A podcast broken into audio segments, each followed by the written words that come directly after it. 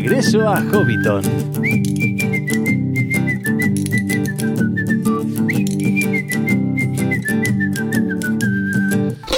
Saludos amigos hobbits y pueblos libres de la Tierra Media y bienvenidos a Regreso a Hobbiton, el podcast de la Sociedad Tolkien Española. Maidros, Maglor, Kelegorm, Garancir, Curufin, Amrod y Amras. Fueron los siete hijos de Feanor el Artífice, atados a su voluntad por el juramento y posteriormente por la maldición de Mandos.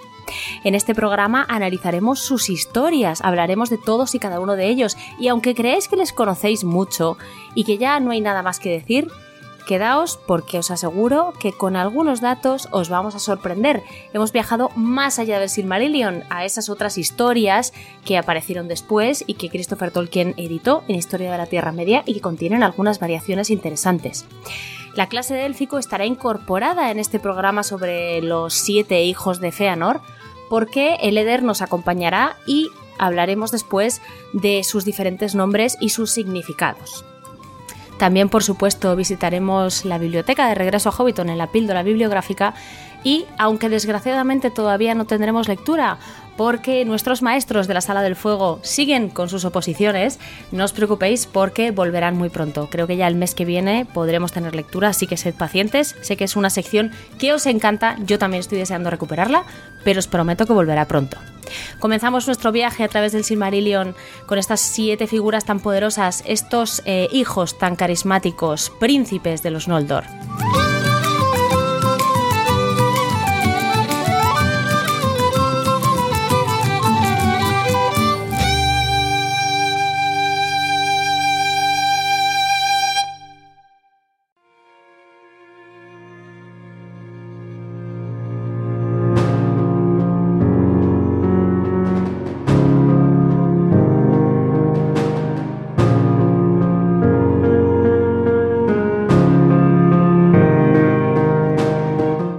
Pues comenzamos regreso a Hobbiton. Como ya anticipamos, vamos a dedicar este programa a los hijos de Feanor. ¿Se merecen los hijos de Feanor un programa? Pues yo creo que sí, honestamente. Eh, Feanor y toda su estirpe se lo merece porque llevamos años hablando de esta gente y yo creo que todavía no conseguimos ponernos de acuerdo en si nos gustan o les odiamos. Puede que sea las dos cosas.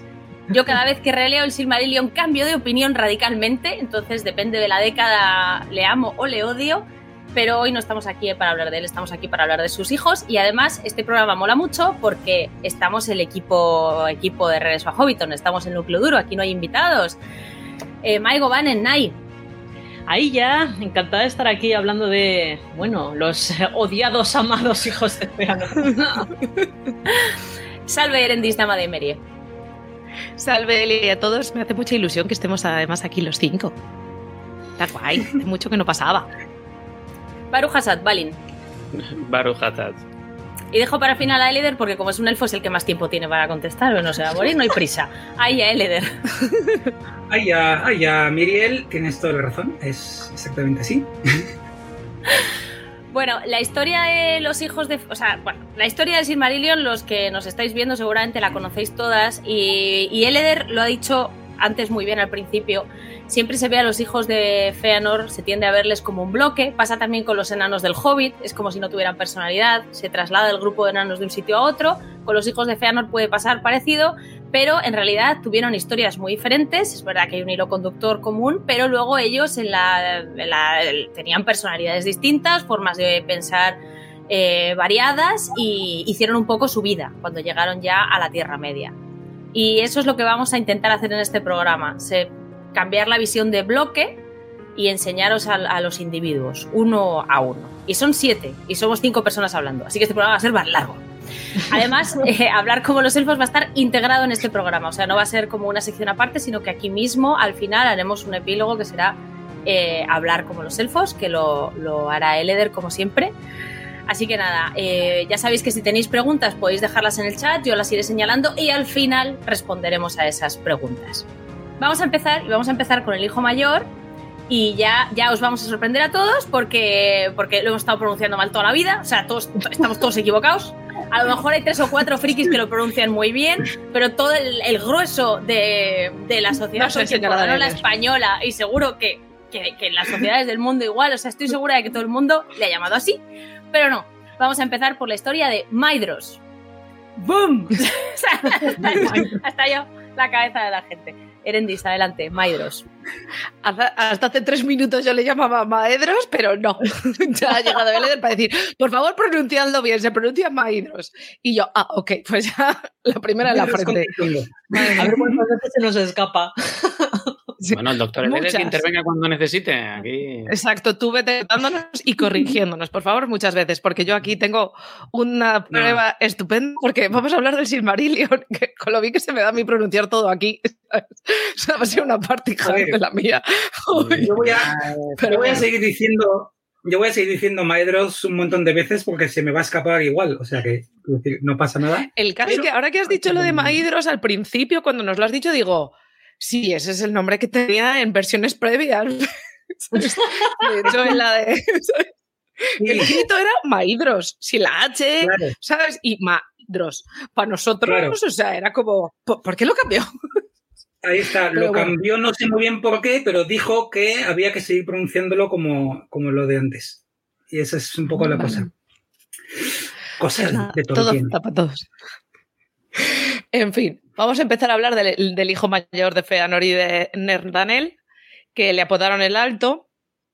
Tengo que decir que, como bien sabrá nuestra querida Lauda era Michelle y casi todos, era, Tolkien dice, los pueblos de la Tierra Media que heredó el cabello pelirrojo de su madre, es uno de nuestros, puede ser pelirrojo favorito de la Tierra Media, porque no hay muchos además, más bien pocos, creo que mencionan muy pocos. Además, tengo que decir que tengo aquí anotado, eh, en los pueblos de la Tierra Media te cuentan que era soltero, que es uno de esos datos que te deja Tolkien de vez en cuando por ahí. Además de lo de Nerdanel. Y era súper amigo de su primo Fingon. Bueno, como todos sabéis, del principio se sabe, pues eso, que era muy amigo de Fingon y poco más, hasta que hace el bonito juramento, vincula su vida a los Silmarils, que todo bien, todo bien, esto ya sabemos que va a acabar súper bien. Y, y nada, entonces eso conlleva que termine yendo a tomar los barcos de Aqualonde, toda esa matanza que no os la vamos a contar ahora porque la sabéis todos y si no la íbamos a repetir demasiadas veces en este programa. ¿Vale? Hemos quedado que Siete veces. nos, nos parecía un poco too much estar haciendo todo el rato contándoos eso. Entonces, pero lo que sí que le diferencia un poco es que cuando llegan, después de la batalla, cuando ya, eh, iba a decir aterrizan, anda que desembarcan en la Tierra Media, es Maedros el que le pregunta a su padre en plan de, oye, ¿cómo vamos a mandar los barcos de vuelta? ¿A quién vas a mandar? Tal, porque como ya era muy amigo de Fingol, ya él está pensando en, hay que devolver los barcos para que mi amigo venga. O sea, le hemos liado un poco parda, hemos matado mucha gente, pero yo quiero que mi amigo venga, ¿no? Y su gente. Porque Maedros tiene buen corazón. Y Fean nos le dice que, se ríe en su cara, básicamente, en la cara de su hijo, y que no va a enviar a nadie. Y aquí es cuando Maedros se aparta un poco y ya no quiere inter y de hecho él no interviene per se en la, en la quema de los barcos, porque él esto, pues evidentemente, no le parece bien. Él quiere mucho a su amigo Fingon y, y no está de acuerdo con estas acciones como el resto de sus hermanos también, está presente en la muerte de, su padre, evidentemente. Y lo que ocurre es que aquí es cuando aparece una embajada de Morgoth y les ofrece unos términos de paz e incluso que les va a devolver un Silmaril. Y entonces Maedros piensa, vamos a seguirles un poco el juego, aunque no se fía de Morgoth, piensa que tiene que seguirle un poquillo el juego para ver qué pasa. Y se reúne con los emisarios. Spoiler sale fatal. Sale fatal porque le apresan, se le llevan a Ant-Man, intentan utilizarle a Maedros para chantajear a sus hermanos y que cesen todos sus intentos y demás de retomar los Silmarils y tal, pero funciona cero. Y entonces al final lo que hace es que le cuelga de un precipicio de Zangorodrim por su muñeca derecha. Y entonces, pues, pues le tienen ahí años y años y años. Se cuenta que cuando llegan los ejércitos de Fingolfin, que suena una trompeta, eh, Maedros gritó, pero eh, su grito se pierde entre los ecos de las montañas. Pero bueno, poco, tiempo después, aún así, esta amistad que le une con Fingon hace que termine eh, Fingon. Eh, pese a todo lo que ha sucedido, él recuerda esa amistad tan fuerte que tenía con su, ami con su amigo Maedros e intenta ir a buscarlo. Y le rescata porque le encuentra, o sea, Fingon se pone, la verdad es que es un momento que tú te lo imaginas y yo creo que es muy chulo, ¿no? Porque Fingon canta una canción que, de las que cantaban en Valinor y como que Maedros le, como sin él, como que Maedros le contesta y entonces siguiendo esa música le encuentra e intenta ir a salvarlo. Y Maedros eh, ve que está allí colgado en lo alto y que no hay forma humana de llegar hasta él, o forma élfica más bien en este caso, y entonces Maedros le pide que le asete, le lance una flecha o algo y lo mate. Y el otro dice que no. Entonces invoca a Mangue, para que le ayude y entonces Mangue le, le envía a Zorondor. Entonces, cuando va con Zorondor a intentar salvar a Maedros, se dan cuenta que no hay forma de romper las cadenas que le ha puesto Morgoth. Y entonces, pues, eh, Maedros le vuelve a pedir que por favor le mate y acabe con su sufrimiento. Y Fingol vuelve a decir que no. Y lo que hace es cortarle la mano y entonces tenemos aquí a nuestro nuevo manco, no sé, era el manco de Lepanto, será el manco de Ampand, no sé muy bien cómo llamarlo, pero bueno, el caso es que Maedro se queda sin mano. Eh, pero esto hace, bueno, que cuando ya se recupera y demás, porque evidentemente ha tenido muchísimo sufrimiento al margen de la mano en general, ¿no? Y entonces cuando se recupera, eh, se siente súper arrepentido y sobre todo por haber abandonado a todas aquellas tropas y este momento renuncia, él al haber muerto su padre, en teoría él es el heredero de la corona del rey supremo de los Noldor, ¿no? Pues entonces renuncia a él y cede en el padre de su amigo Fingon, o sea, en Fingolfin. Y este momento a mí me gusta mucho, entre comillas, porque además es cuando se cumple ese punto de la maldición de mandos de seréis para siempre los desposeídos porque a partir de ahí se les conoce como los desposeídos, porque pierden el título de Reyes Supremos de los Noldor. Además, también a Fingolfin le regala un montón de caballos que provenían de Valinor, que se los habían traído y que luego, además, eh, prosperarían un montón en la zona de Artgalen, donde se instalaría Fingolfin. Eh, luego, bueno, eh, sigo un poco de tiempo porque en cierto momento, pues mandan a. que ya lo contarán más tarde. Pero digo que lo contarán más tarde porque son cosas que tienen que ver con Angroth y con Caranthir, pero básicamente lo que hace Caranthir es que cuando traen el mensaje de Thingol, Maedros es... Eh, cuando lees la historia de Maedros notas que Maedros es muy de apaciguar, al principio sobre todo, o sea, con el tiempo se va dejando influir por el juramento, pero él siempre es bastante de intentar apaciguar las cosas, intenta, pues ya habéis visto con lo de lo de la quema de los barcos que él no quería y demás, y aquí pues también un poquito pues intentar apaciguar. Y siempre intenta mantener muy buenas relaciones con las cansas tanto de Fingolfin como de Finarfin. De hecho, bueno, él termina sentándose en la montaña de Himrin y de hecho se cuenta, se comenta, nos dice Tolkien que en parte era por alejar de las disputas sobre, porque él al final es consciente de que los Noldor levantan ciertas ampollas, entonces si se mantiene un poco alejado, mantiene un poco alejados también aparte de sus hermanos y así no terminan otra vez liándola y montando pues un alcualón de los dos inicialmente. Y además también porque se siente culpable, siente que en parte todo lo de Morgoth y demás es culpa de ellos, entre comillas, de los hijos de Feanor, y entonces quiere que los ataques de Anban recaigan sobre él. Entonces él está siempre súper vigilante, es una zona que se llama Marca de Maedros y está ahí. Pero bueno, luego pues voy a ir contando también pinceladitas que se comentan, ¿no? Pues por ejemplo que asiste a la Merezaderza que organiza Fingolfin, así de fiesta de la celebración, pues él va. También en la Dagor Aglareb, la batalla gloriosa, ¿por qué no he dicho la batalla gloriosa de primeras? Que habría sido todo mucho más fácil y sencillo para mí. La Dagor Aglareb. Eso, gracias, Eleder a partir de ahora voy a decir el nombre en castellano y tú lo dices en el fico. Yo sí me libro de mis fallos. Que no, no está mal, mujer. Luego, de hecho, se dice que en esta batalla combatió con muchísimo valor y haciendo que incluso los orcos le temieran eh, en la defensa de Himrin. Ah, perdón, en esta no, en la de la llama súbita. Que de hecho, esta no he apuntado como se llama en el pico. Pero vamos, que defiende de hecho Tan es así que defiende Himrin que consigue que Himrin no caiga y eso que hubo bastantes fuerzas que fueron contra, contra su fortaleza. Luego, mm, en, en el, según avanza el tiempo, después de que Peren y Lucien consigan el Silmaril, eh, a él le da como un espíritu que dice, venga, yo creo que ahora ya podemos, Morgoth está debilitado, siente como que al ver que se puede atacar a Morgoth y robarle un Silmaril, dice, si, dos personas han, bueno, dos personas, un hombre y una elfa chetadísima pueden, igual nosotros podemos si nos unimos. Pero eh, no le sale tan bien como, eh, porque él intenta, lo que piensa es hacer una causa común, juntar a mucha gente, pero no le sale muy allá. Primero porque Zingon no les manda ayuda, porque Maedros evidentemente una vez sabe que el Silmaril lo tiene Beren y Lucien y después Thingol, pues le exige el Silmaril y Zingon le dice naranjas, con lo cual evidentemente no le va a mandar ayuda para su guerra. Además tienen el problema de que muchos, o sea, esos rumores de que están intentando juntar unas fuerzas le llegan a Morgoth. Y entonces, porque tiene un montón de espías, y entonces, ¿qué ocurre? Pues la Nirna de Zarnoeriaz. ¡Ey! Me siento muy orgullosa de cómo lo he dicho. No voy a repetirlo por si acaso. ¿Vale? Entonces, como sabéis, bueno, significa la batalla de las lágrimas innumerables. Si alguien la conoce, el, el título te hace el spoiler de cómo acaba todo.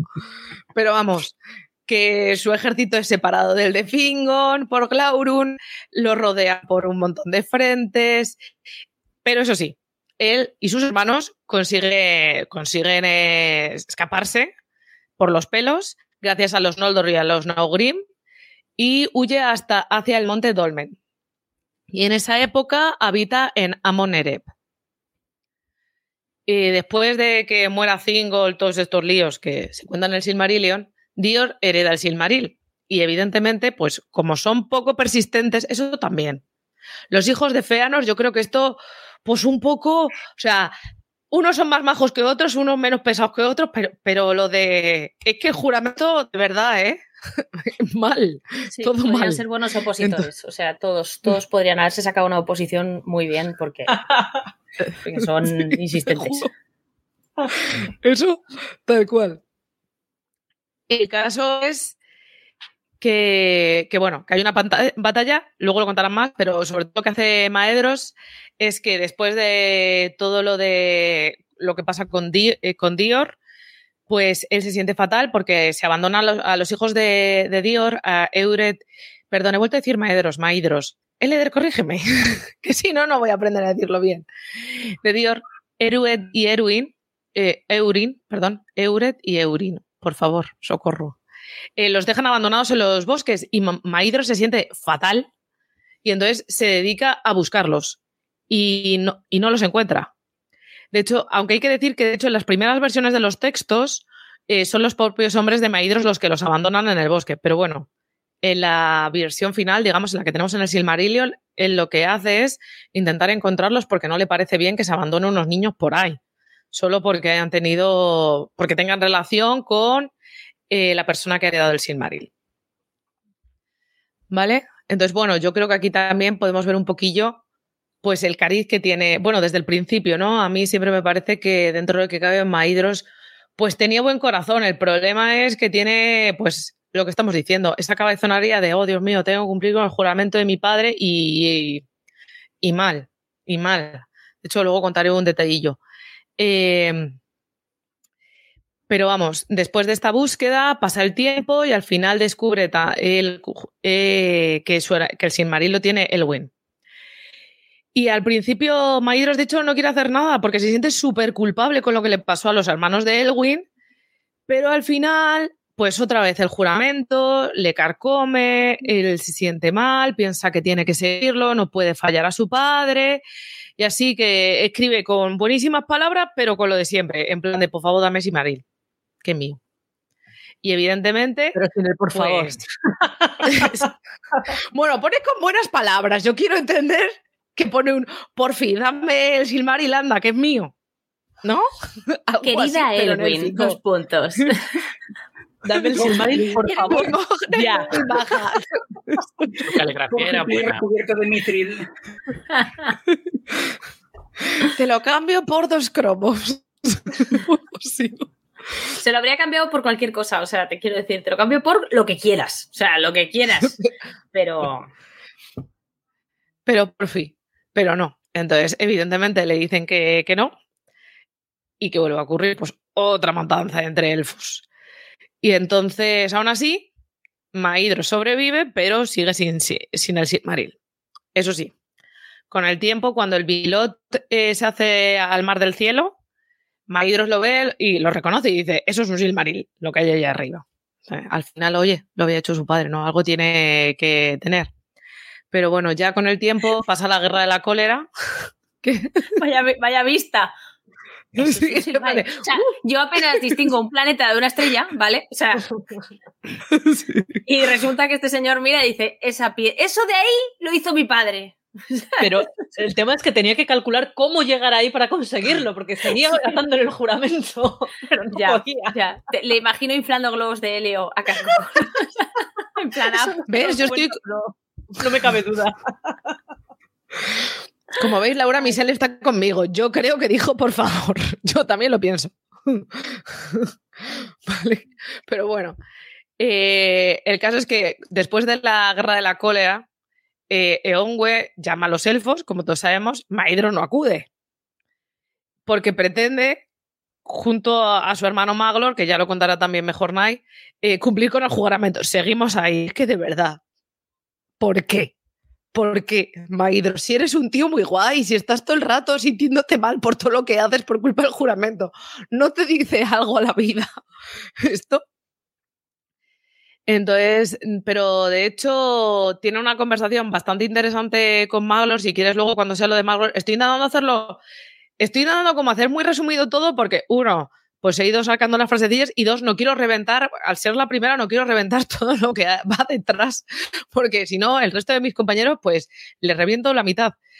Pero básicamente el, mayor alegato que tiene Maidros en esta conversación es que, que, que les van a someter los Valar a ellos si, si, se presentan en Valinor con Eonwë diciendo, oye, que es verdad que lo hemos hecho un poco regulinchi en todos estos años que llevamos en la Tierra Media, perdonadnos. Sea, él está muy convencido de que no les van a perdonar, que los Valar les van a poner una condena y que no tiene ningún sentido y encima no van a haber conseguido eh, los Silmarils de, su padre. Entonces, que no tiene ningún sentido.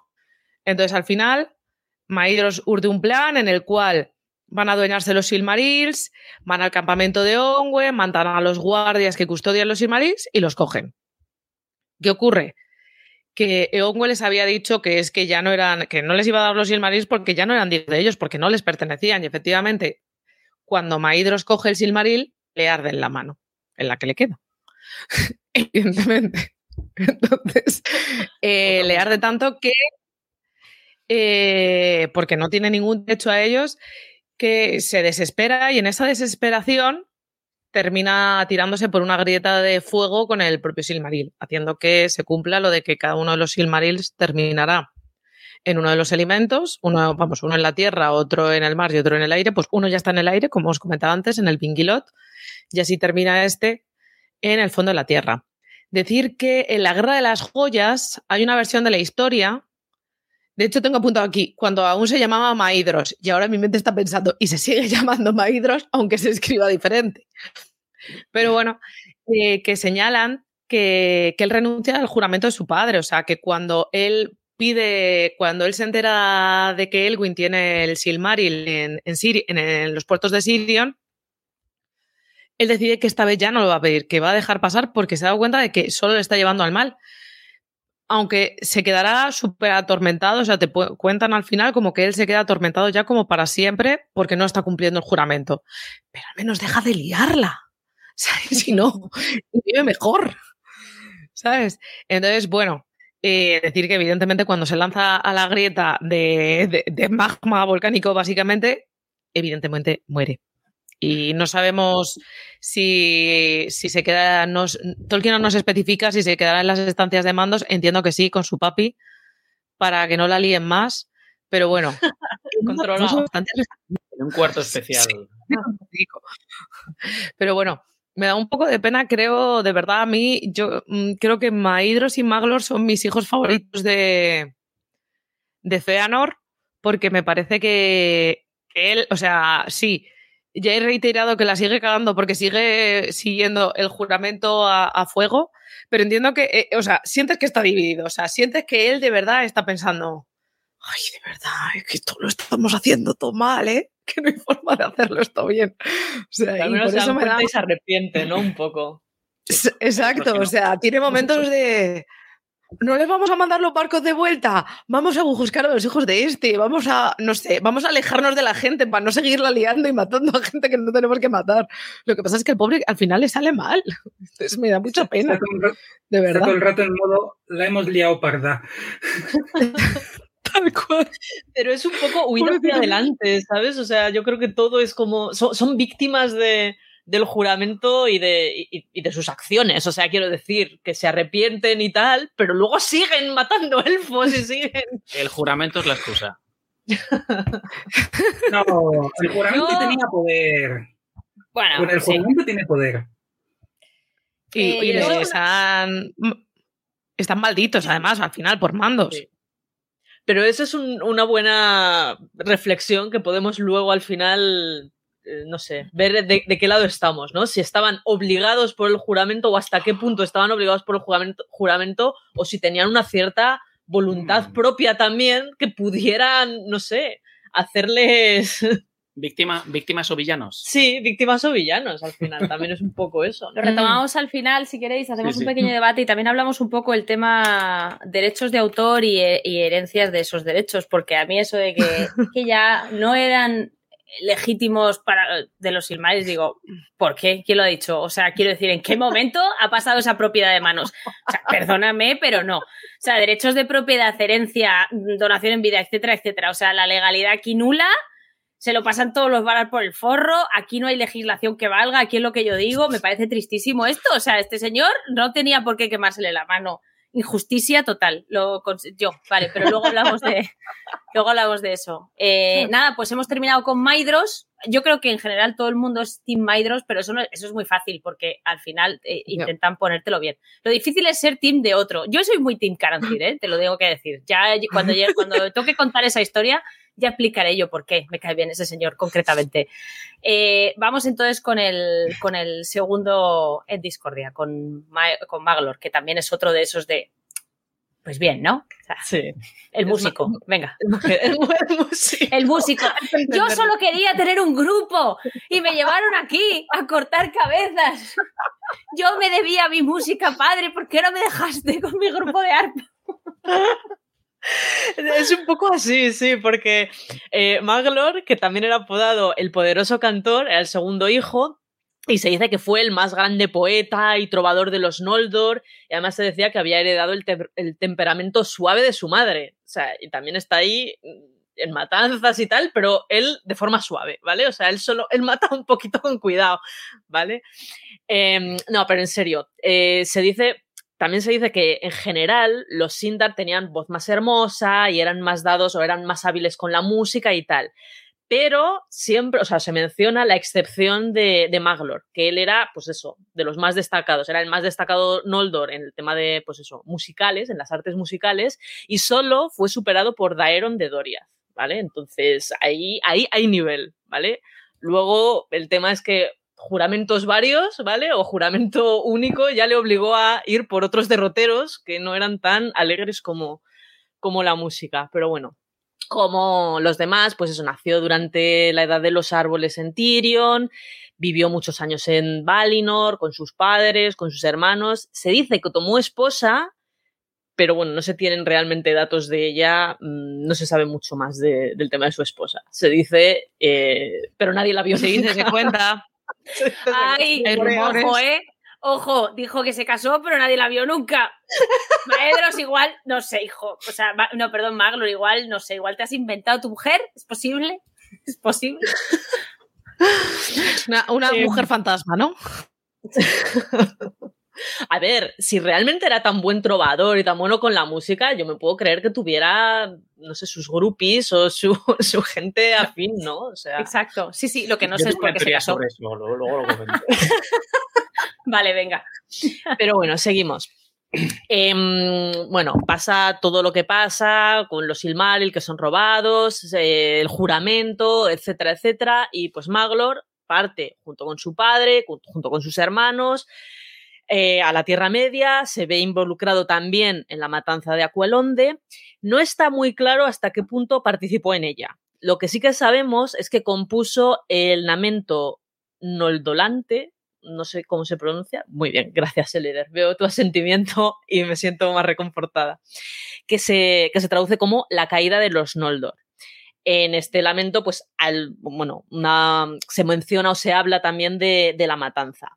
Eh, fue compuesta por Maglor, pero se, perdió. Es decir, no nos queda, o sea, no, no, la tenemos con nosotros, no sabemos exactamente hasta qué punto detallaba, pero bueno, siendo un lamento, pues podemos imaginar pues, que, Mm, yo me imagino, vamos, que Maglor pues reflejó ahí pues todo el dolor que él mismo sentía por haber participado en esta, en esta matanza, ¿no?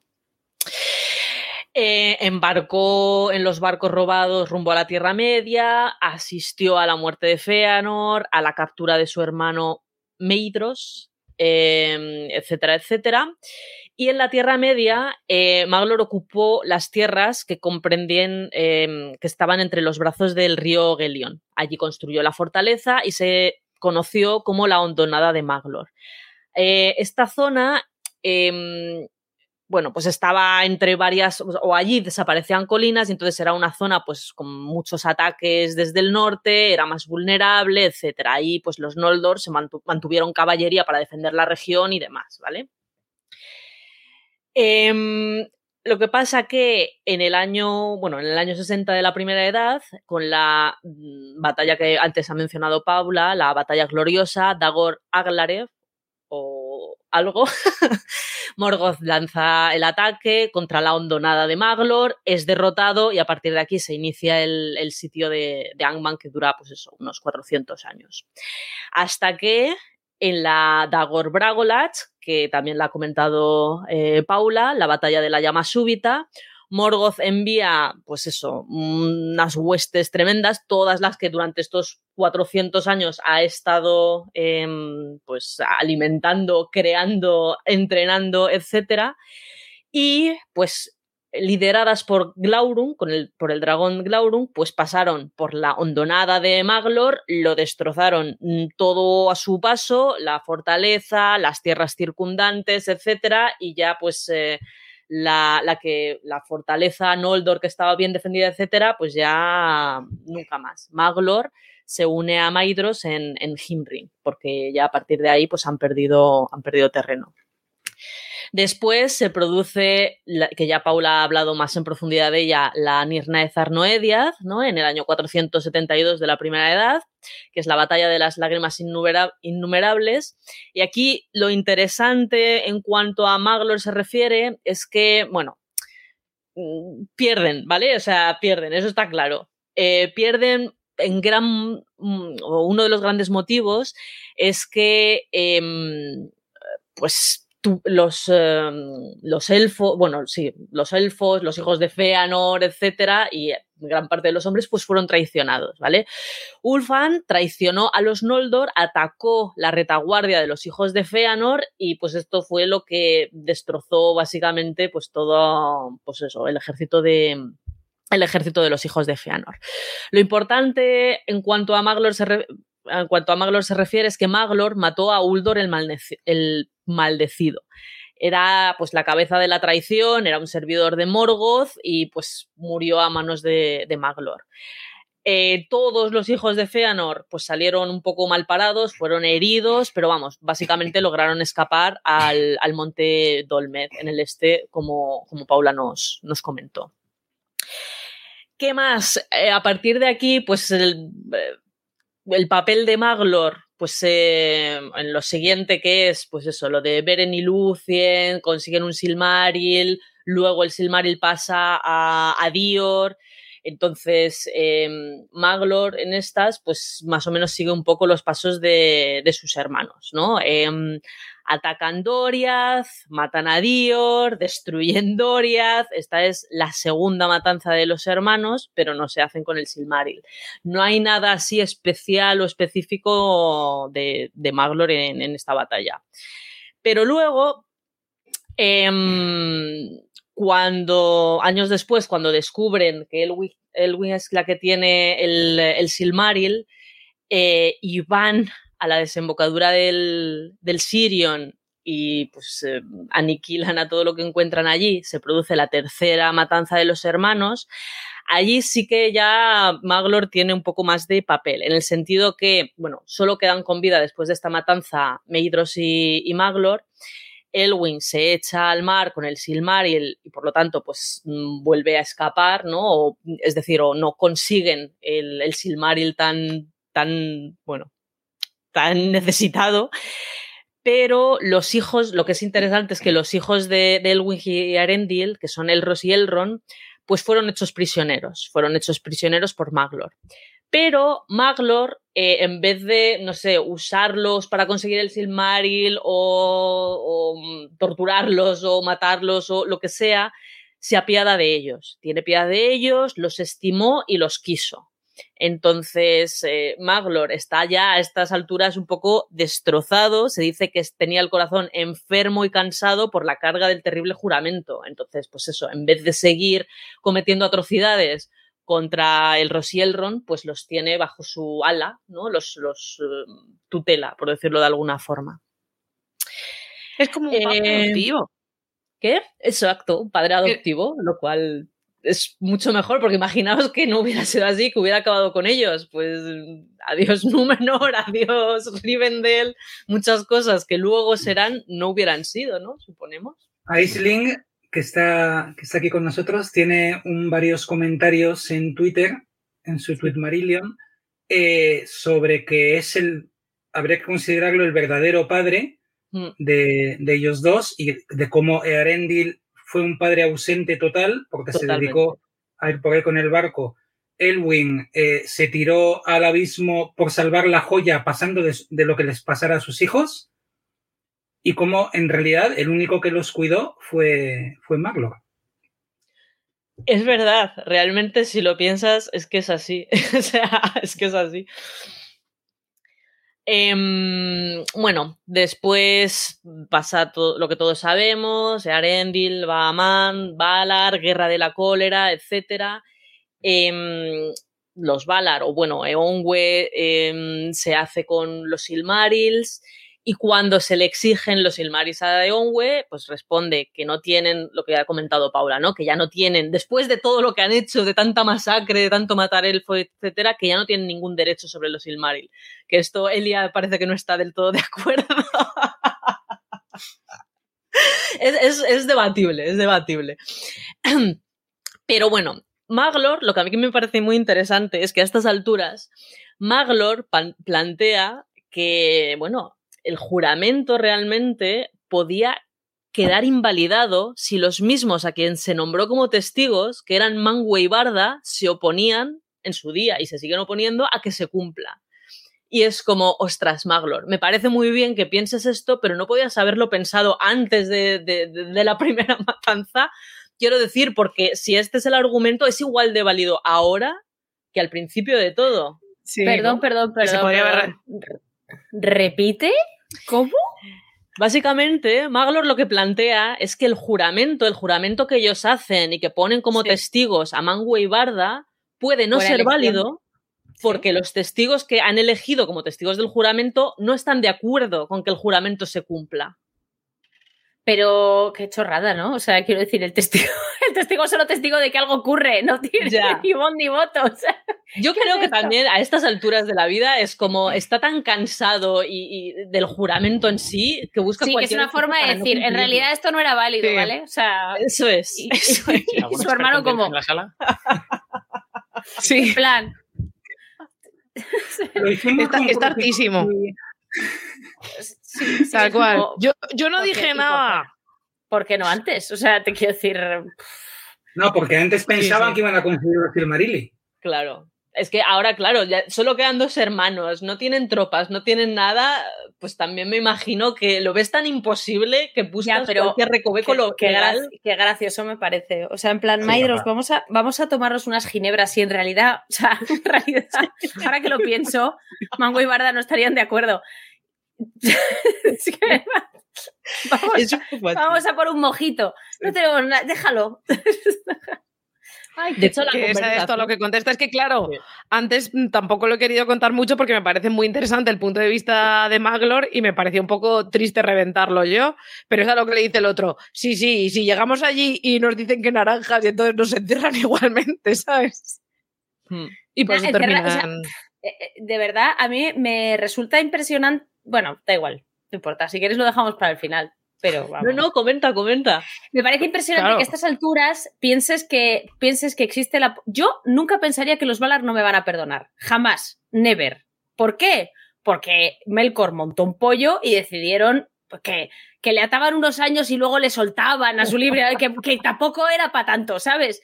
O sea, yo después de, de haber vivido eso en mis carnes, que esta gente lo vivió, ¿eh? O sea, que esta gente estaba ahí, yo pensaría, "Bah, ya me perdonarán, ¿sabes? En plan, bueno, a lo mejor al principio están un poco así, pero bueno, que, me, que, que arresto domiciliario 200 años, bueno, pues, pues me dedico a tocar el arpa, ¿sabes? Si me van a acabar perdonando. Mangue, ¿qué no ha perdonado Mangue?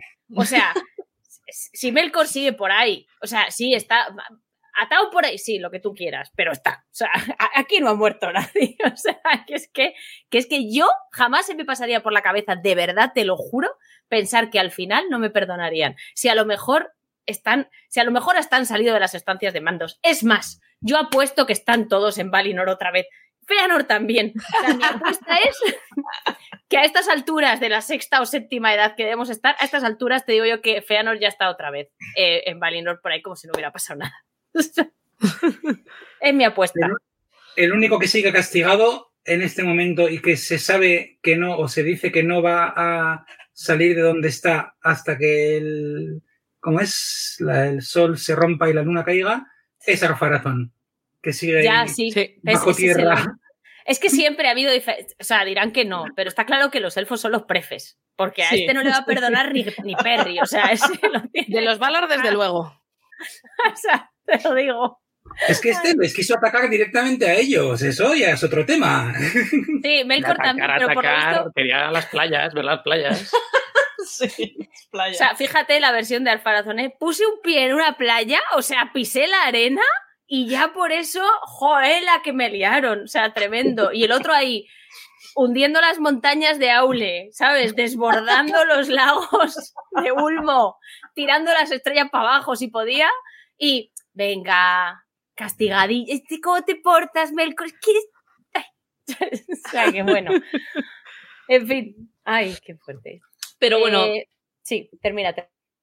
No, lo que, lo que iba a comentar es que esa conversación que tienen ahí al final Maglor y, y Maidros me parece súper interesante, ¿no? Y Maglor se decanta del, del lado, pues eso, de, de quebrantarlo, ¿no? De, de quebrantarlo, de plan, mira, da igual, vamos, les pedimos perdón, igual nos perdonan, igual nos dan los Silmarils porque ya no, no nos quieren, ¿sabes? Entonces, esta... Pero también lo que me parece interesante es que al final aunque él tiene, pues estos como remordimientos, esto de no deberíamos estar haciendo esto, esto de escribe el lamento después de la primera matanza, como que se deja arrastrar, ¿no? Y Maidros eh, al final, pues eso, dice que no, hay que seguir con el juramento y tal, y Maglor, yo lo entiendo, al menos cuando lo leo, que como que se deja arrastrar y que sigue a su hermano y que se disfrazan y que entran al campamento y tal, aunque no era su preferencia y no es lo que él hubiera decidido. Si, por ejemplo, hubiera estado él solo, ¿no? Probablemente. No sé, Sí, Paula, cómo lo da-. A ver, yo cuando lo leí tengo esa misma sensación, que al final es, bueno, pues típica, típico comportamiento de hermano pequeño y hermano mayor, ¿no? O sea, el mayor Mm. tiene mucha labia, al final le llevas siguiendo toda tu vida, porque sí que da mucha sensación de que Maidros es muy calmado y que muchas veces intenta apaciguar mucho las cosas, pero que al final muchas veces dice, pues ahora tenemos que hacer esto, pues ahora nos vamos a juntar todos, pues ahora no sé qué, ¿no? O sea, quiere decir, Mm, es el hermano mayor. Y entonces en este momento, pa'lante. pues al final, pese a los comentarios de, de Maglor, que yo creo que en parte a lo mejor él los piensa, pero él, pues por otro lado, piensa, es que le hemos, hemos metido la patatana hasta el fondo, que es que no hay forma humana o élfica más bien de que nos perdonen de ninguna manera. Entonces es que, pues vamos a ya, o sea, un poco lo que también decía Elia, ¿no? O, o, bueno, lo que comentabas tú, o sea, si este planteamiento hubiese sido, yo qué sé, después de la quema de los barcos, pues a lo mejor, a lo mejor hubiese surtido, eh, o sea, efecto. Pero a estas alturas ya yo creo que Maidros está en plan de, mira, ya, con todo lo que llevamos, con todas las muertes y todo lo que hemos liado, adelante ya, y ya a intentar conseguirlos, porque además es la vez que yo, que, evidentemente, es que es cuando lo consiguen. Lo que pasa es que no les sirve para nada. Ya. Bueno, pues eso, lo que ya sabemos. Ay, perdona, Eleder, habla, habla. No, bueno, que antes de terminar con Maglor, no quiero que se escapen los dos comentarios que ha puesto Aisling en el chat, de volviendo a lo de Elrond y, y Maglor, como Elrond en todo su discurso en El Señor de los Anillos nunca menciona, cuando habla de, el, de Arendil, nunca le llama padre, le llama progenitor. Como, bueno, sí. Ese. Curioso. Engendrado, engendrador. sí. Mi progenitor A. Metió los genes y, nada más. Y como cuando Elrond eh, se va a los puertos grises, que eso yo no me había dado cuenta y me parece una preciosidad, va con un arpa bajo el brazo. Arpa, mm. símbolo absoluto. ¿De quién? De Maglor. De Maglor. Sí, totalmente. Se cierra el círculo. Está muy bien, eh, tiene razón. O sea, en realidad, eh, eh, Arendil y Elwin, bueno, pero pasa mucho cuando eres un héroe para la humanidad, pues a lo mejor no te da tiempo a ser el mejor padre del mundo, porque es muy difícil. Entonces ellos pues tuvieron un papel y, y además me, o sea, me impresiona porque Elwin tenía muy, muy claro que, que lo, bueno, Elwin tenía muy claro lo que era, pero Arendil cuando le dieron a elegir dijo, no, yo Yo elfo también, aunque no pueda volver a la Tierra, da igual. Es como si no hubieran dejado, como si no hubieran dejado cabos sin atar por ahí abajo, ¿no? Solo dos críos, nada. Pero, pero está bien porque eso, eso funciona fenomenal para que Maidros y Maglor tengan salvación, como quien dice. O sea, se vayan con, con un buen acto hecho, que seguramente será lo que les valga para abandonar las estancias de mandos y recuperar otro cuerpo. sí, yo creo que será el ron del que llegue en plan. en fin, muy bien. Pues nada. Eh, falta un poquito, ¿no? Sí, sí, falta, pues, el final, consigue el, consiguen el Silmaril. Eh, Maglor, el Silmaril que él coge, pues también pasa parecido, no puede resistir el dolor con el que el Silmaril le atormenta y lo arroja al mar.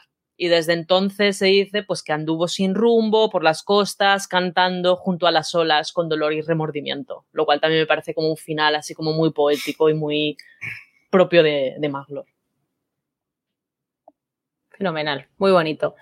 Pues nada, eh, resueltos los dos primeros, que son los que quizás seguramente los que más chista tengan, aunque, aunque creo que os vamos a sorprender con el resto también, pues vamos a pasar al siguiente, que si no me equivoco es Karancir. ¿Karancir es el tercero?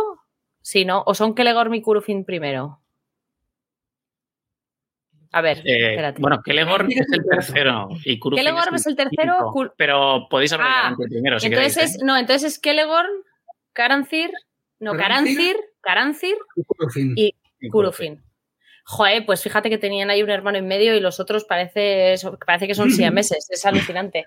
Vale, vale, vale, de acuerdo. Pues, pues no sé qué deciros, porque eh, Kelegor y Kurufin están muy, muy vinculados, pero pues lo hacemos como queráis, ¿eh? como lo tuvierais vosotros pensado. A mí la verdad es que me da igual. Pues si queréis, hablo yo del dúo dinámico de Kelegor y Kurufin. Go for it. Efectivamente, que claro, o sea, son tercero y quinto, eh, mm. pero prácticamente toda su historia es muy, o sea, es común. Estos probablemente son los dos hermanos que están más, eh, que tienen más, más en común y hacen todo más juntos. Y de hecho, eh, hemos hablado ya de, de, los dos primeros, que son, como bien habéis dicho antes, los que, bueno, se salvan, o los que tienen como un pase, o los que son como más, no sé cómo decirlo, más buenos, menos feanorianos. vale, pues estos no. Más hijos de Nerdanel, ¿no? Digámoslo así. El uno se parece mucho físicamente, el otro hereda su espíritu y Nerdanel bien nos cae. ¿No sabemos por qué se casa con Feanor muchas veces? No. Joder, si quieres te lo digo yo. ya, sí. De hecho, hay una Tuvo siete hijos, yo me hago una ligera idea de por qué se casaría con él. no, no, no, no, perdona, perdona. Se casa con él, bueno, ah, bueno, porque se casa ella, no lo sé. Él está claro para aprender las artes de la herrería del suegro. Del suegro, Sí, eso. él, él lo, él- él lo lo tengo muy claro. Ella, la duda es dudan ella. de por, por qué ella, digo, pues hombre, quiero decir, digo que le gustaría, ¿no? Porque, o sea, este hijo- Digo que se casaron muy jóvenes Sí, y sí. tuvieron muchos hijos, mucho más que la media. Entonces, bueno, ahí Sí, fuego había, bastante particular eso. Al menos al principio. Pero. Luego, literal también hubo fuego. también, sí, sí. Pero bueno, precisamente hay una cita de Silmarillion, de Feanor el desencadenamiento de Melkor, sobre Nerdanel, que, que yo creo que es muy ilustrativa, que es, siete hijos le dio a Feanor, y el temple de ella fue transmitido a algunos de ellos, pero no a todos. Bueno, pues estos dos no se llevaron nada. ¿Vale? O sea, ni temple ni nada. O sea, estos dos. Para mí, estos dos eh, son malvados per se. Y el juramento es la excusa. Pero bueno, luego ya hablaremos de eso, ¿vale? Chan, chan. Chan chan. Pero bueno, eh, es lo que os he comentado antes, ¿no? Eh, a ver, si el Silmarillion lo puedes resumir como elfos haciendo tonterías y tomando malas decisiones, ¿no? Que llevan a la muerte de gente siempre, bueno, pues eh, estos dos, desde luego, están ahí en el top de personaje que peor me cae del Silmarillion. ¿Vale? Me acaba de parecer el mejor resumen porque del Silmarillion de la historia. son, son, son telita estos dos, la verdad. La mayor parte de su historia, bueno, se cuentan en Silmarillion y hay algunos detalles que ya hemos mencionado antes, que hay algunas cosas que se cuentan en los pueblos de la Tierra Media o en el Anillo de Morgoth o en algunos otros textos así un poco menos, menos habituales, eh, que te, generalmente te dan o una versión muy similar o, alguna, algún detalle adicional, pero no son abiertamente contradictorios, al menos con, con estos dos. Entonces, bueno, voy a mencionar un poco de pasada eh, sus características ¿no? de, ambos y su inicio, y luego ya la historia es que va prácticamente junta en ambos. O sea, estos dos no se separaban ni para ir al baño, prácticamente. Entonces, bueno, Kelegorn, apodado el Hermoso, que era el tercer hijo de Feanor, nació como todos los demás allí en, en Amal, la edad de los árboles. No sabemos fechas tampoco, como de ninguno de sus hermanos, prácticamente. Eh, y lo que sí se nos cuenta es que era un magnífico cazador y que tenía una muy estrecha relación con Orome. Y se especifica que era su amigo, o sea, que era muy amigo de, de, Orome. Eh, no simplemente un seguidor, sino que le consideraban, o sea, que tenían una relación muy estrecha y que era eso, un cazador realmente magnífico, que incluso acudía con frecuencia a la morada de Orome y que aprendió mucho sobre bestias, sobre pájaros y eh, entendía todas sus lenguas. Y de hecho, un detalle que será muy relevante después es que Orome le había entregado a Juan, al perro lobo, ¿no? El sabueso, perro de caza, que tendrá una vital importancia eh, posteriormente con todo Beren y Lucien y con, el, bueno, con toda la parte de los Silmarils. Y respecto a Curufin, era apodado el hábil. Este eh, probablemente es el que más heredó los rasgos de Feanor y sus habilidades eh, de, bueno, de artesano, ¿no? De, forjador, todo lo que eran sus habilidades manuales. También era buen cazador, pero se especifica que, había heredado pues, las habilidades manuales de su, de su, padre. Y aquí es lo único que hereda, bueno, la verdad, de, del padre. Pero bueno. Un tema importante es que sabemos que se casó, ¿vale? El Fanoldor desconocida también, como en el caso anterior, no tenemos información sobre, sobre ella, pero importante, tuvo descendencia y alguien con una relevancia vital, Celebrimbor. De hecho, si no recuerdo mal, de los siete hermanos es el único del que sabemos que tiene descendencia. Si alguno de los otros tuvo descendencia, fueron personajes que no tuvieron ninguna importancia. Y, probablemente no, no, ni se casaron, o igual se casaron, o no. O sea, no, no, no, tiene absolutamente ninguna importancia y no se menciona. Pero bueno, en este caso se casa, aunque no sabemos con quién, y tiene un hijo. Eh, algún detalle más. Bueno, en Pueblos de la Tierra Media también se especifica un poquito más el, tema de que tenía el mismo temperamento y talentos ¿no? que, su padre y que se parecía mucho a él. O sea, se habla de que se parecía físicamente mucho en el rostro a, su padre. Entonces, bueno, la línea de Feanor a través de Curufin y Celebrimbor, ¿no? de las habilidades manuales y del el, el experto en, en, en la forja y en todo esto, pues es, en ese caso es totalmente directa y de ahí, de ahí viene. Y realmente, si, si a mí me. si me dan, si me dan a elegir, eh, lo único bueno que hizo fue mm, tener a Celebrimbor como hijo. Sinceramente, ¿eh? Porque es que de verdad, ahora vamos a empezar con todo lo que hicieron los hermanos y telita. Eh, bueno, acompañaron a su padre en el exilio al Fórmenos durante 50 años, como todos los demás. Luego todo el tema del juramento, de los Silmarils, eh, la matanza, Teleri, Aqualonde, la rebeldía, eh, bueno, lo mismo que todos los demás, ¿de acuerdo? Aquí no hay absolutamente ninguna diferencia. aquí era todo presión de grupo, o sea, los siete iban a una con su padre. Un detalle importante, que es lo que me mencionamos antes. Ojuna. Sí, sí. que es que su esposa no le acompañó. La esposa de Curufin no le acompañó al exilio en la Tierra Media. Del mismo modo que su madre, Nernadel, tampoco fue con Fëanor a la Tierra Media. Celebrimbor sí fue a la Tierra Media con los demás. Entonces, yo creo que en toda esta familia, quien tenía sentido común eran las elfas, eran las mujeres. Sinceramente. Lo siento, igual aquí quedó. lo- igual aquí quedó fatal. Pero. eh, pero es que no lo sé. ¿Que Lebrimbor fue a la Tierra Media o nació en la Tierra Media? Sea, ¿Curufin Mm. ya estaba casado en Valinor o se casa en la Tierra Media? Se casa en Valinor y se dice que Celebrimbor le acompañó también. Ah, vale, es que yo lo de que, le, que Celebrimbor le acompañó, no lo. Yo, o sea, tengo en la cabeza como la primera aparición de Celebrimbor en Nargothrond, no está, no he encontrado su fecha de nacimiento en ningún sitio y entonces no sé. No hay detalles de las fechas, es, es todo. Y, ya, y cuando- por eso. Entonces no sé si él nace la. O sea, eso es lo que no, no Sí, pues, tenía. bueno, ahora, ahora me haces dudar, pero bueno, lo verificaremos. mm, por si acaso. No, se ser dice que, nace en Aman, sí. o sea, Nace en lo- vale, pues ya sí, está. Igual, sí. igual es pequeño. Igual, o sea, igual va de. De- de- de Pero muy ¿para niño, claro. muchísimo. Sí, sí, de paquete, claro.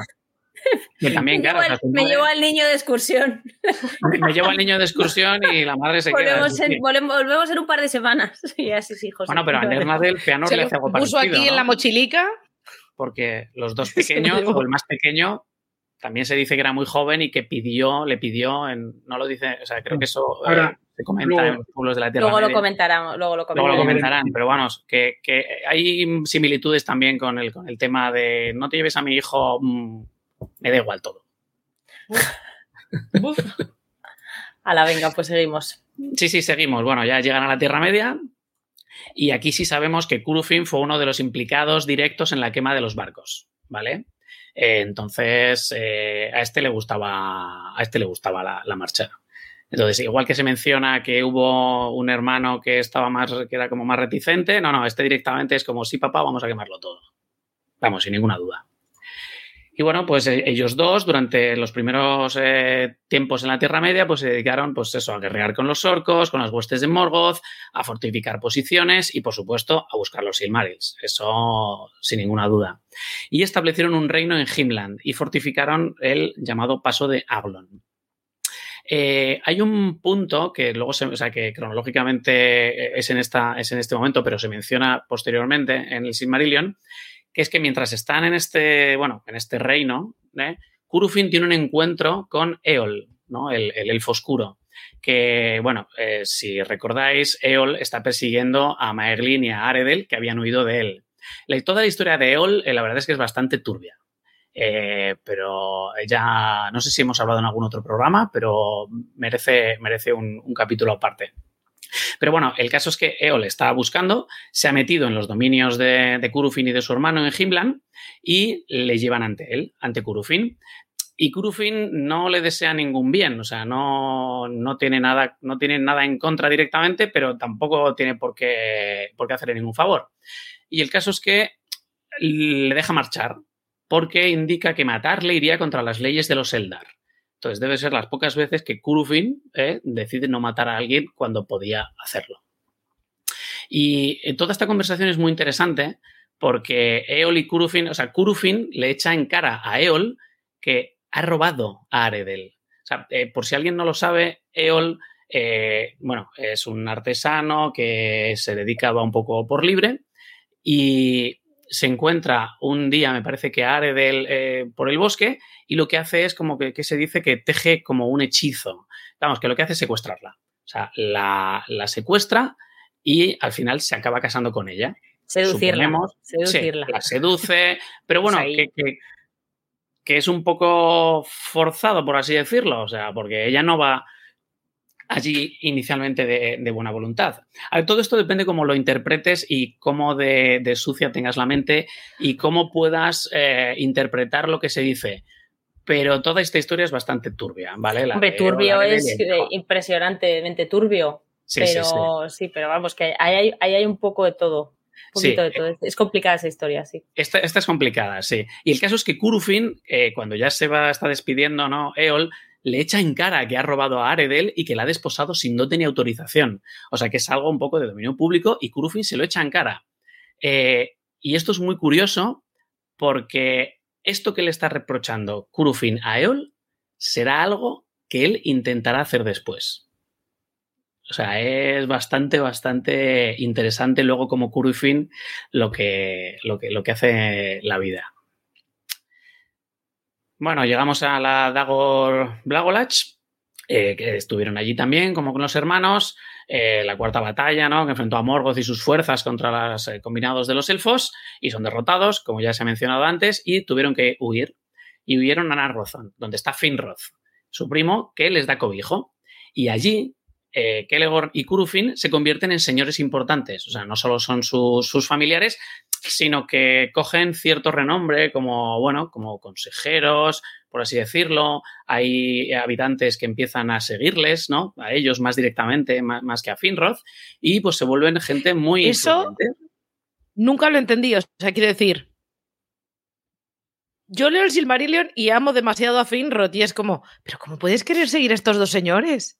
Si tienes a Finrod. O sea, me explota la cabeza. Bueno, lo a ver, Tenía se que supone decirlo. son, señoros. son hijos de Feanor, son grandes señores, son príncipes, ¿no? Eh, Entonces, Es Finrod era- Da igual, pero para ellos Finrod es, pues, o sea, quiero decir, cuando estás vivo no eres una leyenda todavía, ¿sabes? Es- eres- estás ahí, simplemente.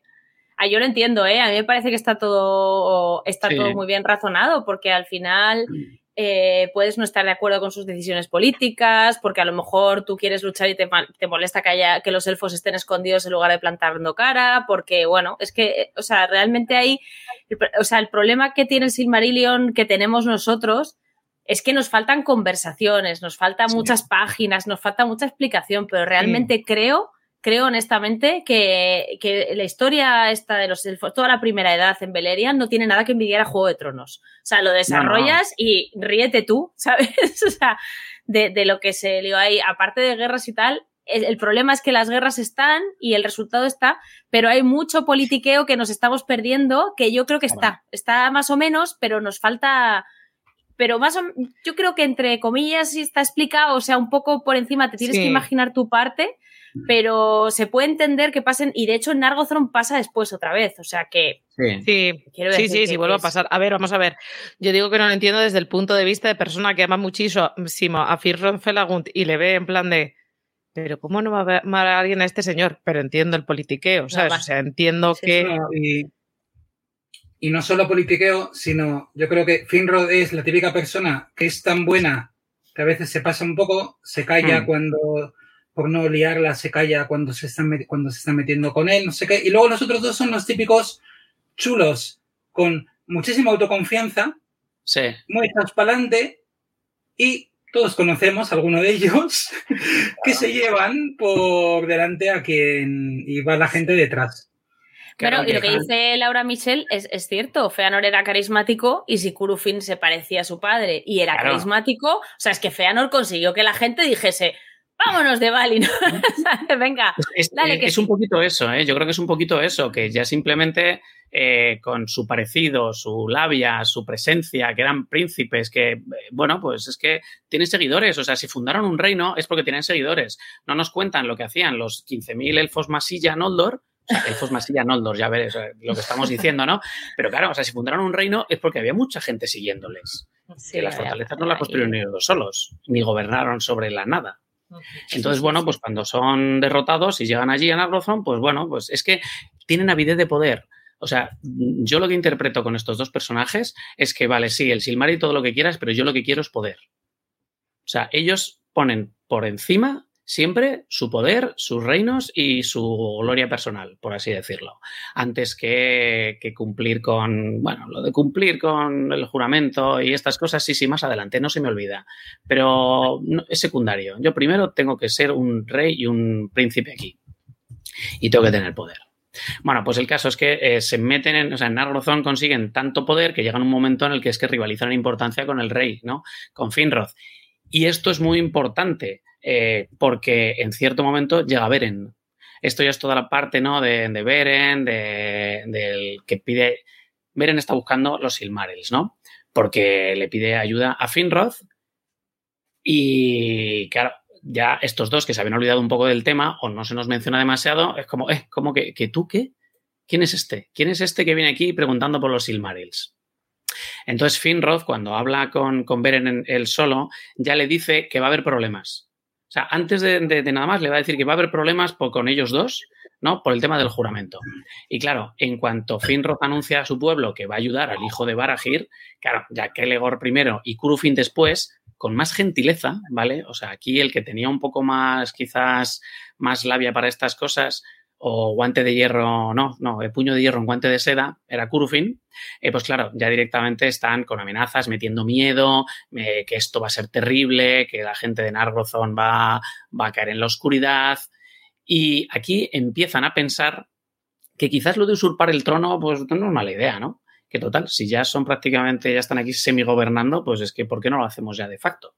Y ya esa idea de esa semillita de, usurpar el trono de Narrozón ya, ya aquí aparece totalmente. Y bueno, Finrod decide ayudar a Beren y lo que hace es dejar a su hermano Orodred como gobernante. Y al final se va solo con 10 seguidores. O sea, porque es que el resto eh, estaban totalmente o habían caído totalmente en un poco la dialéctica ¿no? de, de Kurufin y de, y de Kelegorn. Entonces al final solo se va Finrod con otros 10. Y estos dos no gobiernan, pero bueno, eh, se dice que sonrieron ante la idea de que el rey se marchara y le dejaran al hermano al mando. Entonces, saben que si ya eran poderosos con Finrod al mando, pues con Orodred, que está un poco de gobernante en las, eh, mientras vuelve el rey, pues es que saben que ya van a controlarlo completamente. Bueno, y seguimos con Beren y Lucien, ¿vale? Porque ya toda, toda la parte, todo lo que nos queda de Kelegorn y de, y de, y de Kurufin tiene relación mucho con, con Beren y Lucien.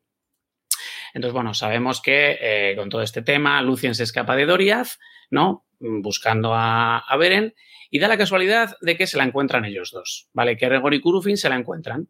Bueno, se, la encuentra Juan, ¿vale?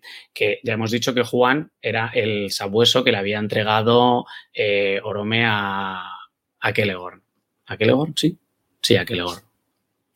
Y bueno, entonces eh, cuando ella deja caer su capa de sombras, ¿no? Descubren que es Lucien eh, y ella, como sabe que son príncipes Noldor, que no, claro, no sabe realmente cómo son en realidad, pues eh, se ve un poco, bueno, que, la van a, tratar bien, pero nada de eso. Porque Kelegorn se dice que se enamora instantáneamente de ella. No le dice nada de Beren, cuya misión conocía, y se la lleva a Nargothrond y en vez de ayudarla, ¿qué hacen? La traicionan. Se dice que le quitan la capa, que la retuvieron y que además obligaron a que solo pudiera hablar con ellos.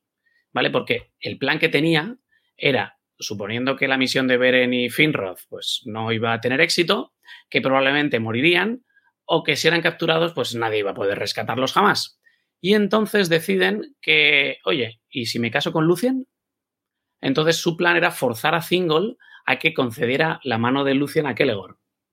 No solo estamos prácticamente gobernando en Agrozón, sino que además eh, me voy a casar con, la hija de Thingol. O sea, aquí el, ir escalando, ¿vale? Eh, sea como sea, es el leitmotiv completo de, estos dos personajes.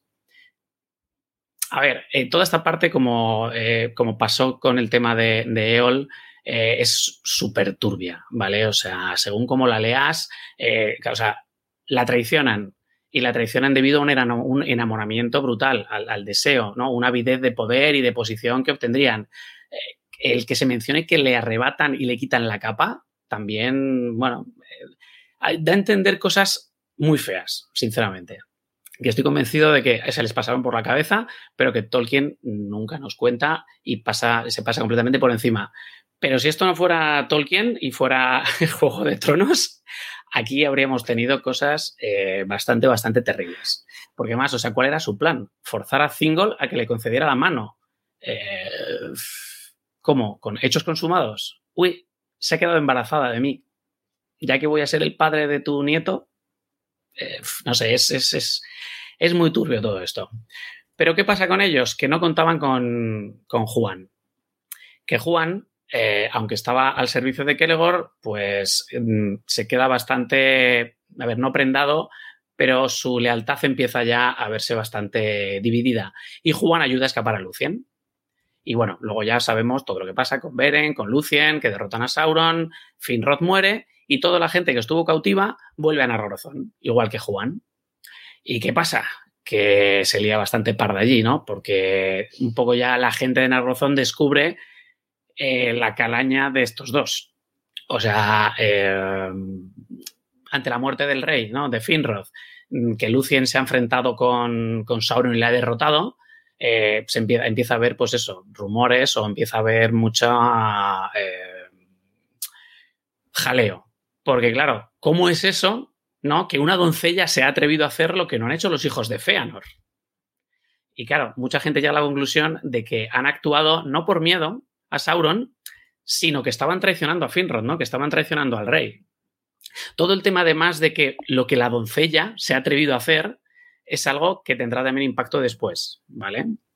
Eh, entonces, desde su punto de vista, claro, luego de aquí pues ya prácticamente les, les expulsan. Eh, de hecho, intentan lincharles hasta cierto punto, pero Rodred lo impide y simplemente les, les, expulsa. Claro, desde su punto de vista han perdido a Lucien, así que ya lo de que casarse con ella, mal.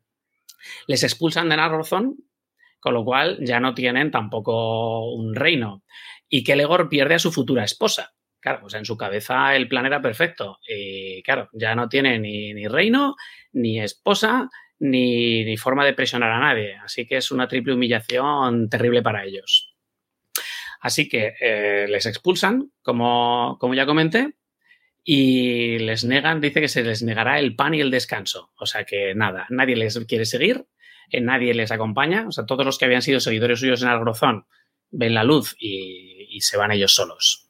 Y de hecho se dice que Celebrimbor repudia a su padre y a sus actos. Efectivamente. Y el que no puede dejar de seguir a Kelegor es Juan, ¿no? Pero ya la lealtad de Juan hacia Kelegor está terriblemente debilitada. Es muy, muy llamativo que cuando les expulsan, Kelegor responde, pues eso, muy amenazante, os arrepentiréis, esto no quedará así, tal, tal, tal. Kurufin lo único que hizo fue sonreír. Y es como, ¿pero por qué? O sea, ¿qué te hace tanta gracia? O sea, ¿por qué sonríes? Eh, qué mal rollo. Sí, sí. o sea, en, esta situación tú sonríes.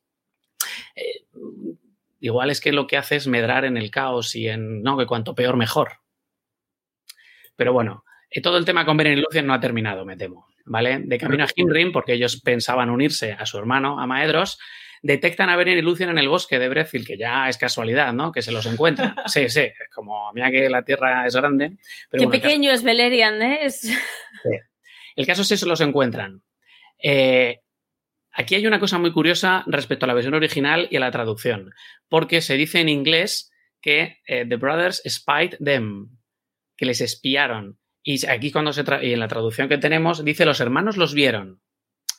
Entonces, eh, todo esto implica una premeditación enorme en lo que va a continuar, en lo que va a ocurrir a continuación, ¿vale? Lo que va a pasar a continuación no es un arrebato, no es una decisión en caliente, no, no, es fría venganza premeditada en cuanto les, les detectan.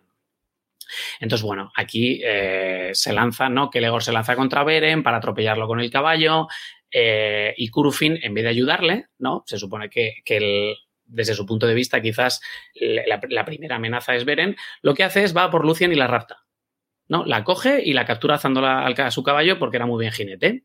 No, esto es muy también de mitológico, ¿no? Del centauro capturando a la doncella, llevándose a la dama. Bueno, o sea, como podéis ver, todo lo que tiene que ver con Kelegon y Kurufin va, siempre por lo mismo lado.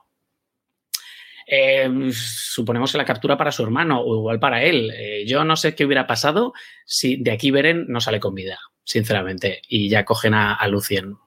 Pero bueno, el caso es que al final eh, Beren da un enorme salto, consigue derribar eh, a Kelegorn y, lo de, y, y acaban todos por el suelo. Lucien luego se cae también y entonces Beren empieza a estrangular a Curufin y se olvida completamente de Kelegorn, que se dirige a él espada en mano. Y aquí es donde ya Juan cambia completamente de lado, ¿vale? La lealtad de Juan ya lo que hace es va, protege a Beren e impide que Kelegorn le ataque. Y de hecho se pone en medio e impide que el caballo, ¿no? O sea, no solo Kelegorn, sino que el caballo no, no, no quiere acercarse a Juan. Lucien consigue eh, detener a, a, Beren e impide que mate a Curufin. La verdad es que no sé por qué. Vale, aquí son estas cosas que es eh, misericordiosa, pero igual podías haber esperado un minuto más. Pero bueno, el caso es que Beren le desarma, se queda con su caballo y le quita el cuchillo, ¿no? Angrist. Y bueno, pues el enfrentamiento ha terminado, que Legor recoge a su hermano, lo monta en su caballo y se van. Pero para Curufin esto no ha terminado. ¿Vale? O sea, todas las, eh, desde su punto de vista, humillaciones que ha sufrido una y otra vez y más eh, a manos de Lucien, pues ya no, no puede más con ello. Y entonces le coge el arco a su hermano y dispara a Lucien. No a Beren, no, no, dispara a Lucien. Juan detiene la flecha, Curufin vuelve a disparar y Beren se interpone, siendo herida en el pecho. Y ya pues eh, ellos se van. Y bueno, posteriormente Lucien salvará a Beren eh, y ya sabemos más o menos cómo acaba esa historia. Pero eh, es extremadamente llamativo que Curufin dispare dos veces a Lucien para intentar matarla. O sea, cuando además se supone que era el plan un poco que tenían los dos era que Kelegorn fuera quien se casara con Lucien, ¿no? Pero bueno, es él el que ya intenta matarla. Y ya poco más queda de ellos dos. Eh, es, es, bastante curioso eh, que estos mueren, mueren relativamente pronto y no tienen toda la parte posterior como Maglor y como Maidros. Y porque ya lo único que nos queda es el ataque a Doriath que es en el que, en el que fallecen.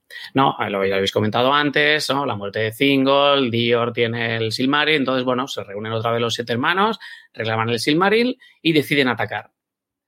Y se plantan allí, atacan Menegro durante el invierno, eh, Dior mata a Kelegorn y Curufin también muere. No sabemos exactamente cómo. El caso es que fallecen. Dior también fallece, pero es aquí donde mueren ambos. Y un tema que habéis comentado antes, del tema de los hijos ¿no? de, de, Dior, es que hay una versión en la que se indica que son los sirvientes de Kelegorn concretamente los que se apoderan de los jóvenes hijos y los dejan abandonados en el bosque. Entonces, su maldad era contagiosa. y bueno, tras todas Eres heredable. Acciones, sí, todas estas bellas acciones de estos dos bonitos hermanos, hijos de Feanor, terminan aquí.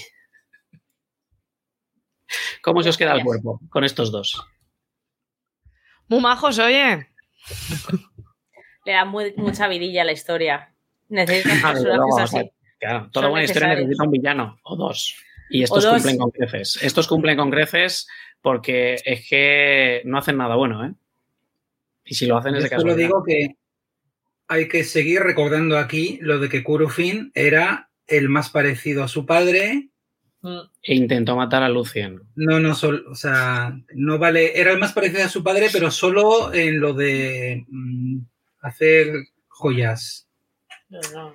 El temperamento está ahí. Sí, sí, sí. El temperamento, el- la, la fría venganza, el am- maquiavélicos, el- la avidez de poder. Bueno, pues. Yo De Solo hecho, quiero luego de- el Eder nos contará algo.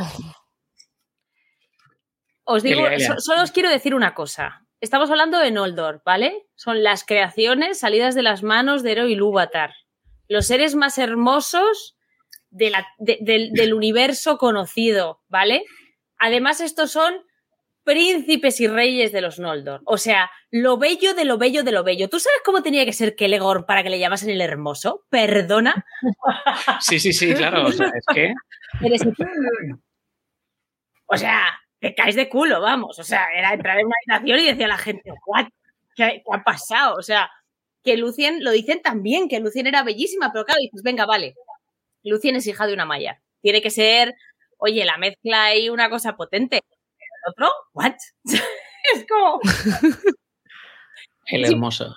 De hecho, creo que los dibujos no le hacen justicia. He visto muchísimas ilustraciones de todos los príncipes. Claro, como encima estos son malos, creo que tienden a hacerles más feos Sí. porque son malos. Pero en realidad eh, no, le- no les hacen justicia. Kelegorm tendría que ser un cañón en los dibujos y en realidad eh, Maidros le da sopas con onda siempre en todas las ilustraciones, pero vamos, tenía que estar, como dice Laura Michelle, muy bien dicho, tenía que estar buenérrimo. O sea, una cosa impresionante. Este tío, vamos. Ay, qué fuerte. Esta historia está. Sí, estos, personajes, de todas formas, están muy bien hechos. O sea, quiero decir, eh, son. Dan pocos bandazos, son siempre consecuentes, están ahí metidos Sí, como sí, en su papel de malos y, y e- ellos. Y en este caso, pues sí, parece que el juramento es como la excusilla, pero que, que les habría dado Pero un van- poco lo mismo. Pero van cayendo cada vez a, a- a mayor depravación. Sí. Sí. Porque al principio Sí. es como intrigantes, luego ya lo de secuestrar, intentar forzar, y luego ya lo de disparar, y además eso, di- disparar las flechas a, a Lucien es que ya no sirve para ningún propósito político. Es venganza, es pura venganza, es pura pura- venganza porque me ha humillado. Pura venganza porque me ha salvado, porque ha impedido que Beren me mate.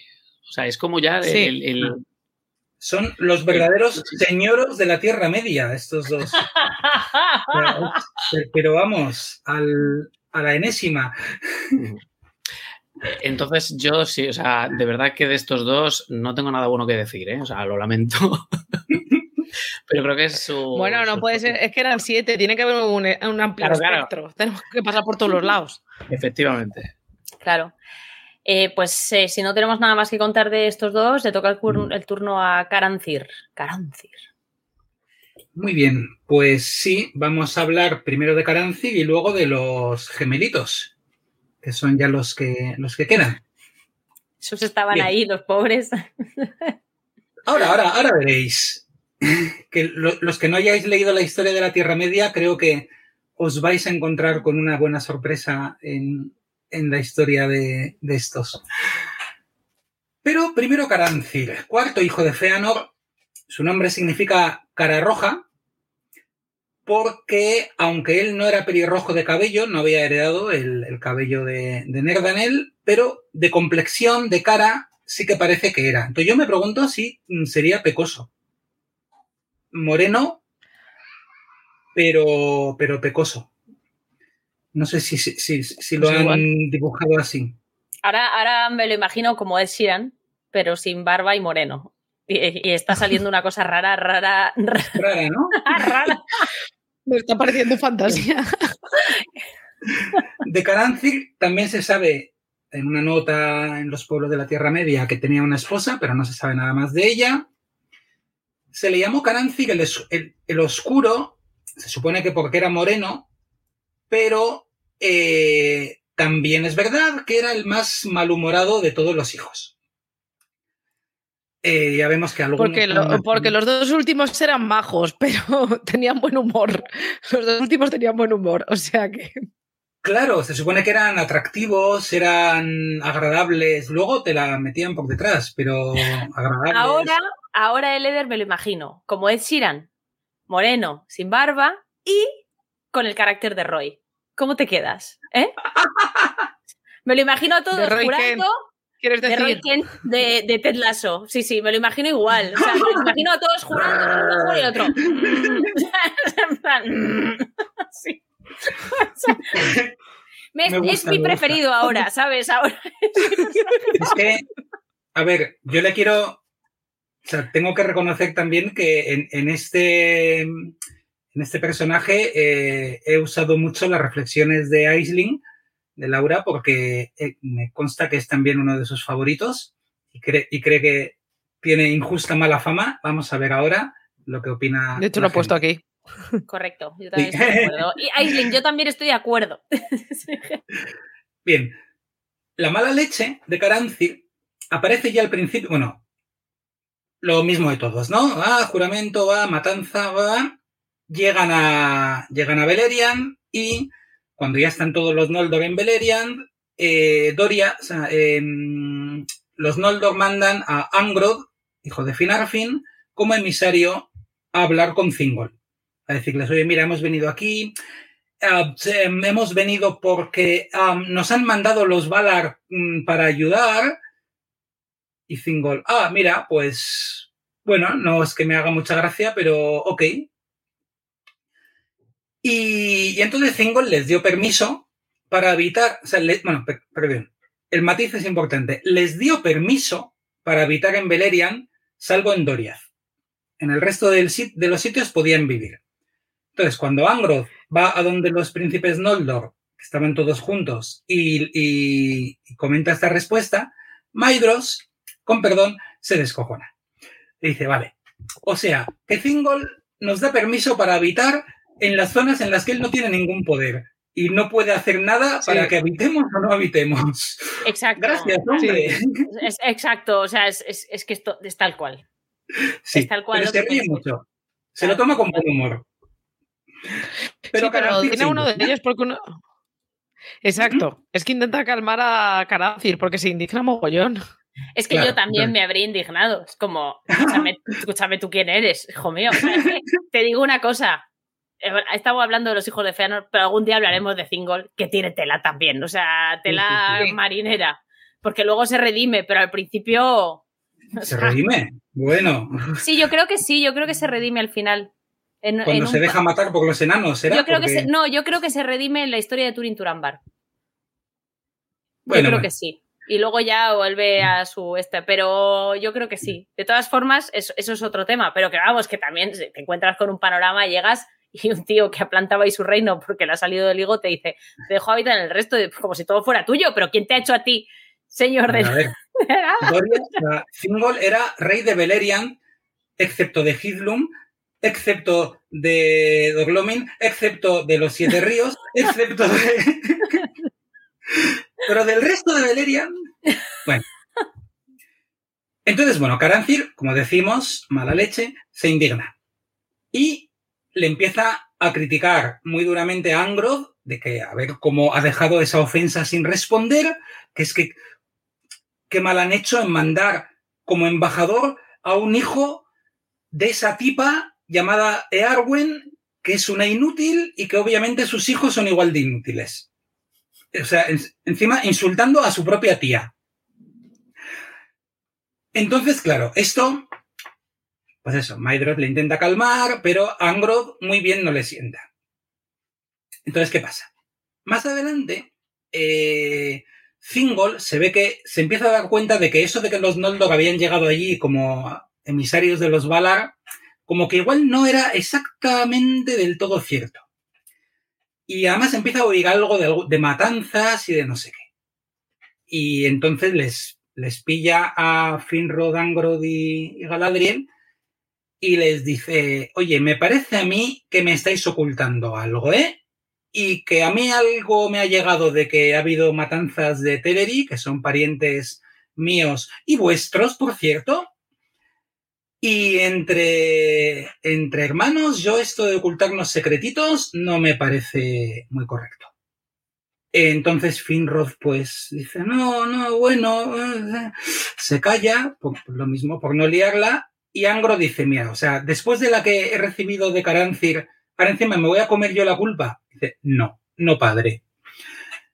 Y le viene a decir, mira, eh, si tenemos que hablar de dónde está mi padre, dónde está mi madre, dónde están mis, mis familiares, eh, igual nuestro error ha sido ser demasiado buenos con nuestros primos.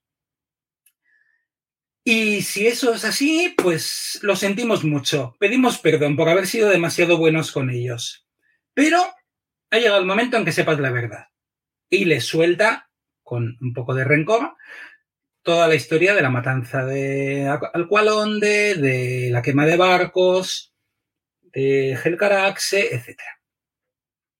Entonces, claro, Thingol se enfada un poquito y les dice, bueno, mira, primero, os vais todos de mi casa. Luego, cuando se me pase el cabreo, vosotros, los de Finarfin y los de, y los de Fingolfin, podéis volver, porque al final habéis sido más víctimas que otra cosa. Pero vamos, un feanoriano que no pise aquí, pero vamos, que ni se le ocurra. Y, y, además, no quiero volver a oír hablar cueña en todo Beleriand. Y esa es la razón por la que el cueña deja de ser un idioma vivo en, en la Tierra Media. Yo creo que lo hubiera dejado de ser en cualquier caso, por cuestiones demográficas, pero este, esta prohibición de, de desde luego, le da el, toque final. Entonces, bueno, pues vale, a partir de ahí, pues ya se hace lo que, lo que se puede, ¿no? Eh, los Noldor se van estableciendo cada uno en su sitio y el pueblo de Carancir se establece al este de todo, en Zargelion, justo a la entrada o salida, según como se mire, de las Eredluin, de las montañas azules. Y él concretamente tenía la casa al lado del lago Heleborn, que tenía que ser un, sitio bonito.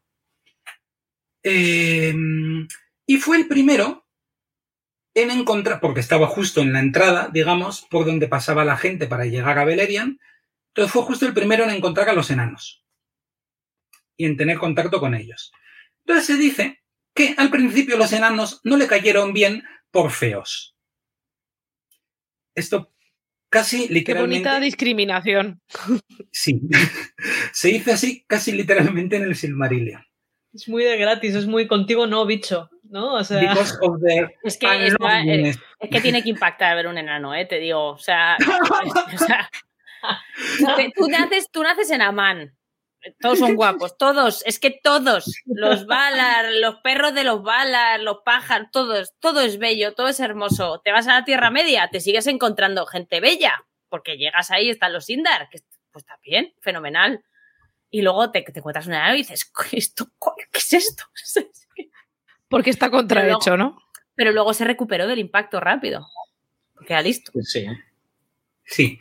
Eh, porque se dio cuenta de que eran feos, pero, pero que eran buenos aliados contra Morgoth.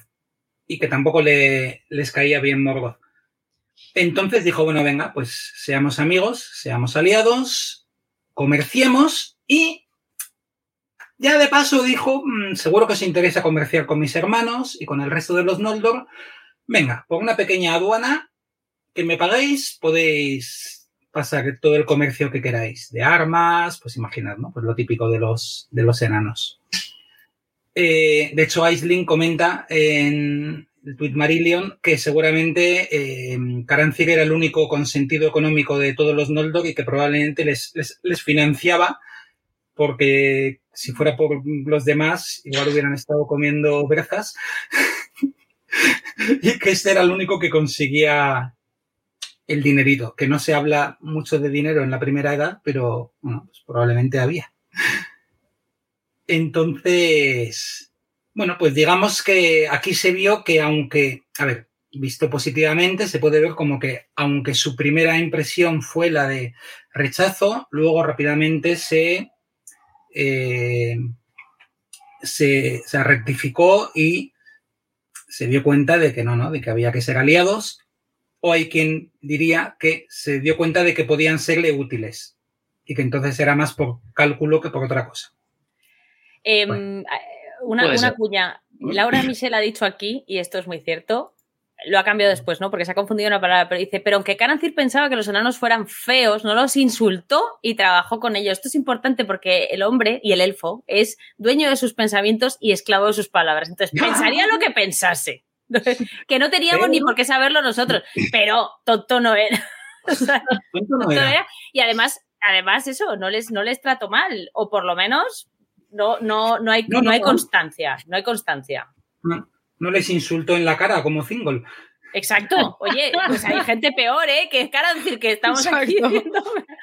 Tuvieron una estrecha relación comercial, ¿no? Muy productiva y fructífera. que es lo importante. Exacto. No solo, no solo esto, sino que también fue el primero en encontrar a los hombres. ¿Cómo los encontró?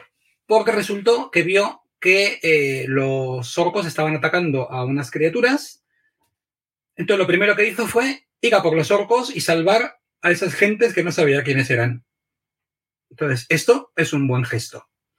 Y resultó que eran el grupo de Haleth, los, su parte de los Haladin. Y, no solo le salvó, sino que se quedó asombrado por el valor de ella misma, de la caudilla de Jalez. Y tan asombrado se quedó que les ofreció que se, quedara, que se quedaran a vivir en sus tierras, en el norte, y les dio una zona para que pudieran vivir allí.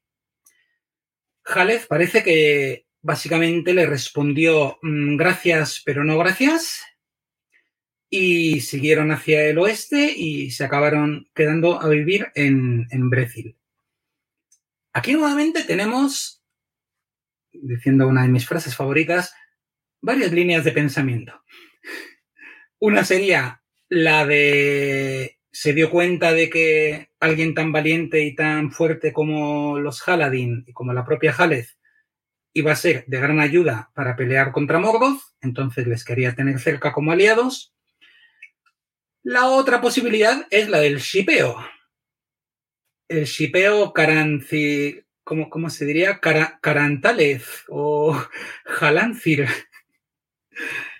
Eh, que tenía interés en algo más que su ¿En serio? ¿Esa posibilidad existe? Esa posibilidad en el fandom se comenta. No se me había pasado ni por la cabeza, vamos. Es... No, a ver. A mí tampoco. Esta... Me acabas de dejar loca. Sí, sí. El gran problema para esa posibilidad es que Karanzik estaba casado. Entonces. Ah, también. Su, su, mujer se quedó seguro en Valinor. Ah. Fijo. Hombre, ya, pero aún así, un elfo, esas cosas, un elfo que no esté muy muy oscurecido, esas cosas no las hace. Pues fíjate que diría algo muy bueno de él, porque si, si, existía, si existe esa posibilidad remota, será porque ella le impresionó, porque era valiente y todo eso, porque ya te digo que el Silmarillion te dice bastante, con bastante claridad que de las tres casas de los Elfor, los, los, los de Jalez eran los más feuquillos, la verdad. O sea, eh, eh, te, te, dice, no, estos eran altos y rubios, no sé qué, los otros eran los ojos muy bonitos, no sé qué, y bueno, los otros pues estaban bien, ¿sabes? Más bajos. Y bueno, pues ahí, ahí estaban, o sea, y no te dice nada más. O sea, que desde luego, teniendo, quiero decir, teniendo alrededor todas las elfas del mundo mundial, pues yo me imagino que si le gustase Haled sería por su personalidad, lo cual vuelve a añadir puntos a Carancir. El, pues, tengas la razón que tengas, elijas el camino que elijas, Carancir queda bien. Queda bien, porque en una es listo y en la otra, pues. pues la belleza está en el interior. Es, es, y él lo vio siempre. Laura Michel nos dice que se llama Jalencir en el fandom. Jalen, Jalencir. Jalencir. Jalencir. Qué bonito, qué bonito. Me parece muy bien. Un, buen nombre de shipeo. Entonces, bueno, en cualquier caso, ella, que era también muy orgullosa y no quería estar bajo las órdenes de ningún elfo ni nadie, eh, se fue, continuó y se establecieron como, como grupo independiente. Vale. Ese sitio tan bonito, el lago y tal donde vivían, pues después de la batalla de la llama súbita, la Dagor Bragollag, eh, pues se quedó un poco destrozado. Como cuando van tus amigos y montan una fiesta en tu piso y luego se van todos y lo dejan sin limpiar. Pues, pues así. ¿Y a dónde se fue a vivir? Pues en una línea que veremos mmm, con también con, los, con sus hermanos de después, se fue a vivir con los silvanos. Bueno, con los elfos verdes. No son exactamente silvanos, pero parientes. Al sur en los Siete Ríos, pero más al sur. Y allí pues estuvo un tiempo pues un poco más, más tranquilo, creo que también estuvieron luego en, en Dolmed eh, con otros hermanos, y, pero como seguía por el este, seguía conociendo a gente que llegaba por ahí. ¿Y quiénes fueron los siguientes que llegaron? Los orientales de Ulfang. Los cogió como aliados y dijo, oye, mira, con los enanos me ha ido bien, con bueno, oye, pues ahí, están ayudándonos. Pues venga, estos también. Luego, Ulfang también se hizo aliado de Maidros, etc. Pero en este caso la cosa ya salió peor. Salieron Rana y la traición de Ulfang y compañía fue la que causó la Nirna y Cernoedia. Entonces, bueno, consiguió salvarse de, esa también y bueno, lo único ya que se dice de él es que murió finalmente en el ataque a, a Menegroth. cuando atacaron a, a también, junto con, con y Karanzir. O sea, Kurufin y, y. Entonces, claro, es una figura muy curiosa. Es verdad que normalmente se piensa mal de él, en parte porque pues, tenía mal humor, criticó a un primo suyo, etcétera, pero que luego te pones a mirar y, joder, pues parecía que era de los más, desde luego, de los más con cabeza. Lo puedes decir, el inteligente del grupo. Era listo, sí, era listo. Sí. Sí. Era listo, y... el único que dijo, de algo hay que comer. A ver, vamos a ver. hay que vivir de alguna cosa. ¿Qué hace esta gente? Siempre me he preguntado, ¿esta gente qué hace? O sea, ¿alguien cultivará trigo, no? O alguna cosa de esta. Este fue el único que dijo, vamos a invertir. O sea, expandamos el negocio familiar de la orfebrería, aduana, transporte, venta de mercancías. O sea, Carancir es el precursor de Amazon, ¿vale? Hay que decirlo, es, es, es así. Se tenía que decir y se dijo, comercio. Eh, pero a mí, a mí me ha gustado siempre. Salvo, o sea, lo único así un poco tal es lo de su primo. Pero ¿quién no ha insultado a su primo? ¿Quién no ha insultado a su primo? Además, teniendo 300 primos, no te va a caer mal alguno. Alguno te caerá gordo. O sea, tampoco. Pero a mí me gustan. Hay que fijarse en los hechos y no las palabras. O sea, es que compara, compara con los otros dos, ¿vale? Con, claro, es que también, evidentemente, si comparas con los otros dos, creo que casi todos quedan medio qué. Sí. Tengo que decir que me ha hecho gracia que los tres que, los tres que mueren en la batalla de, de Menegroth, vamos, en, con lo de Dior, son los tres de la C. Tolkien dijo, ¿quiénes mato aquí? Pues estos tres, ¿no? A, B, C, C. son, son los tres del medio, ¿no? Claro, ter, Sí. tercero, Sí, cuarto y quinto. También. Sí, me sí. sé de uno, Maedros, que dijo, menos mal que no me quedé con el nombre de Canofinwe, porque igual Sí. también la hubiera palmado aquí. Igual hubiera caído aquí también. Muy bien, pues Vale. nada, pues, pues eh, eh, si hemos terminado con este de Carancir, podemos pasar a los pequeños de la camada, a los cachorrines. Que parece que no hay mucho, pero luego sí. Vamos a ver, vamos a ver. Los mellicitos. Nunca tengo del todo claro si mellizo, gemelo, etcétera, pero nos entendemos. Hijos sexto y séptimo, mellizos y pelirrojitos. Estos son los que junto con Maidros sí que heredaron el pelo de, de. Eh, eran Mm, yo creo que un poco los elfos que más iban a su bola, de entre los hijos de Feanor, eran grandes cazadores. También, a ver, también eran los pequeños. Yo, parece como que los otros los, los intentaron mantener un poco a salvo y fue como, mirad, vosotros os vais a ocupar de esta zona que está justo al otro extremo de donde está Morgoth, eh, aquí eh, fuera de todas las fronteras, mm, donde no va a pasar absolutamente nada, pues vosotros ocupaos de esta, de esta parte y, y que, no, que no la invadan. Y los otros dijeron, mira, por aquí nos quedamos cazando, divirtiéndonos, eh, grandes cazadores, recordemos esto para nuevamente el tema de los elfos y el vegetarianismo. Se sigue sin estar del todo seguro si los elfos comían carne, pero que había un montón de cazadores, está claro que, que era así. Eh, y, y además pasaron totalmente de el politiqueo de la primera edad. O sea, iban a lo suyo. Y esto, pues bueno, es conociendo a lo que dio lugar el politiqueo, hombre, cosas buenas y cosas malas, ¿no? Cuando se ocupaba Maidros, más o menos salían cosas interesantes. Cuando se ocupaban otros, mal rollo. Pero estos como que pasaron bastante.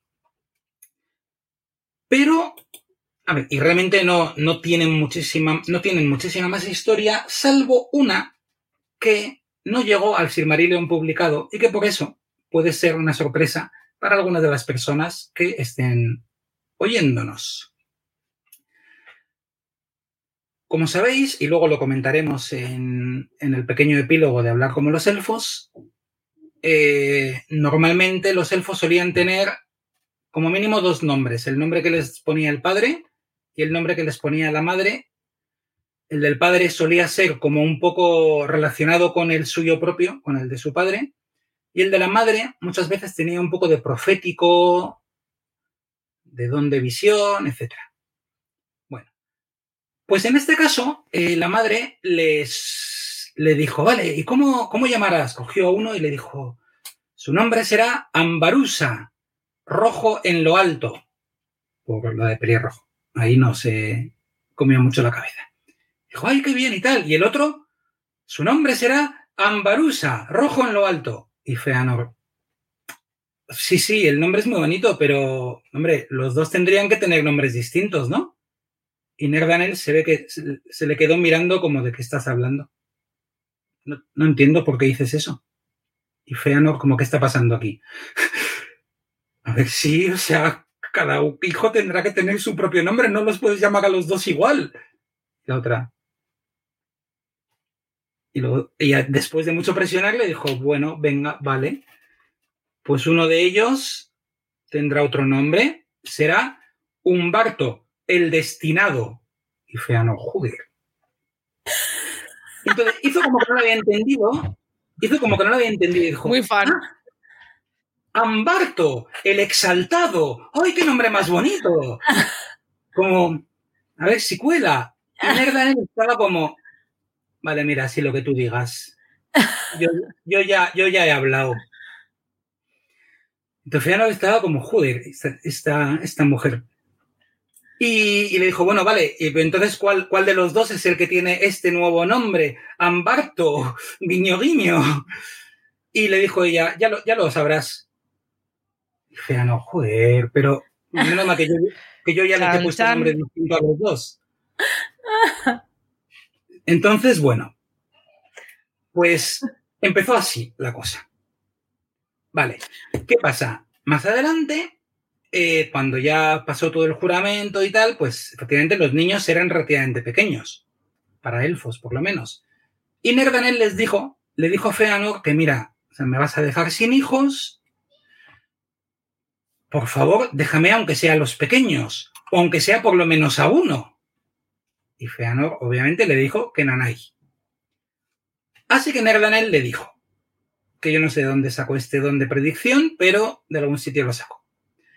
Así que le dijo, vale, pues nada, que sepas que uno de los dos no va a llegar a poner el pie en la Tierra Media. Y Feanor le debió soltar algo así como, vete con tus predicciones a los Valar que seguro que les gustan. Todo amor, vamos, en esa pareja. Y así se separaron y no se volvieron a hablar. Así que, claro, ya digamos que la cosa era un poco auspiciosa, pero en el mal sentido, para alguno de estos dos, de estos dos elfitos. Y bueno, fue la matanza, etcétera, y llegan a los barcos a los Gar, ¿vale? Pausa dramática. Qué malo. Vale. Se ve que estos dos también eran muy amigos de los hijos de Fingon. Y entonces, Amrod, o sea, el, más pequeño, parece que se indignó de cuando se enteró de que su padre no, pensaba traerlos de vuelta. Y se ve que eso lo comentaron todavía ya estando en, estando en los barcos. Así que le dijo a su hermano, mira, ¿sabes lo que te digo? Bajad todos, que yo me voy a quedar aquí durmiendo en el barco y en cuanto, en cuanto esta noche mmm, no mire nadie, cojo el barco y me lo llevo otra vez a Valinor y me traigo a, a los hijos de Fingon. Entonces, bien. Sí, esa noche, la que Feanor mandó quemar los barcos.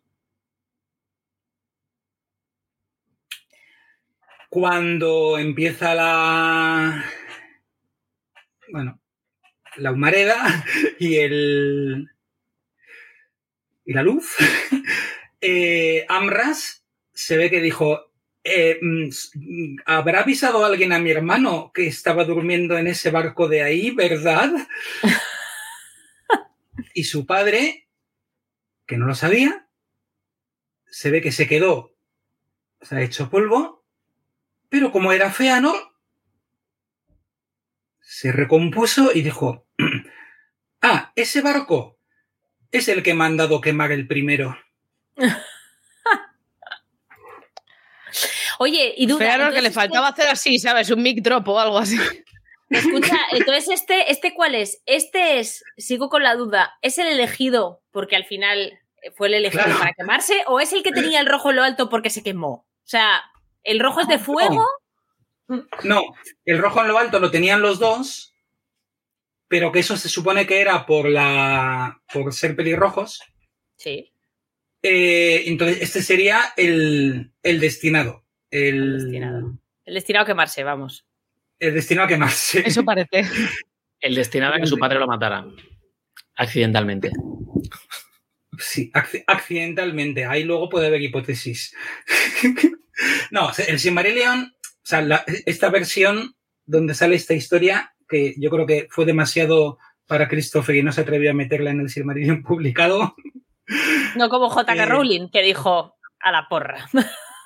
Sí, O sea, voy a A meter eh, o- que pelirrojos y me cepillo uno y me quedo tan pancha. O sea, hay que decir, lo que no Sí. puedo hacer Tolkien lo voy a hacer yo.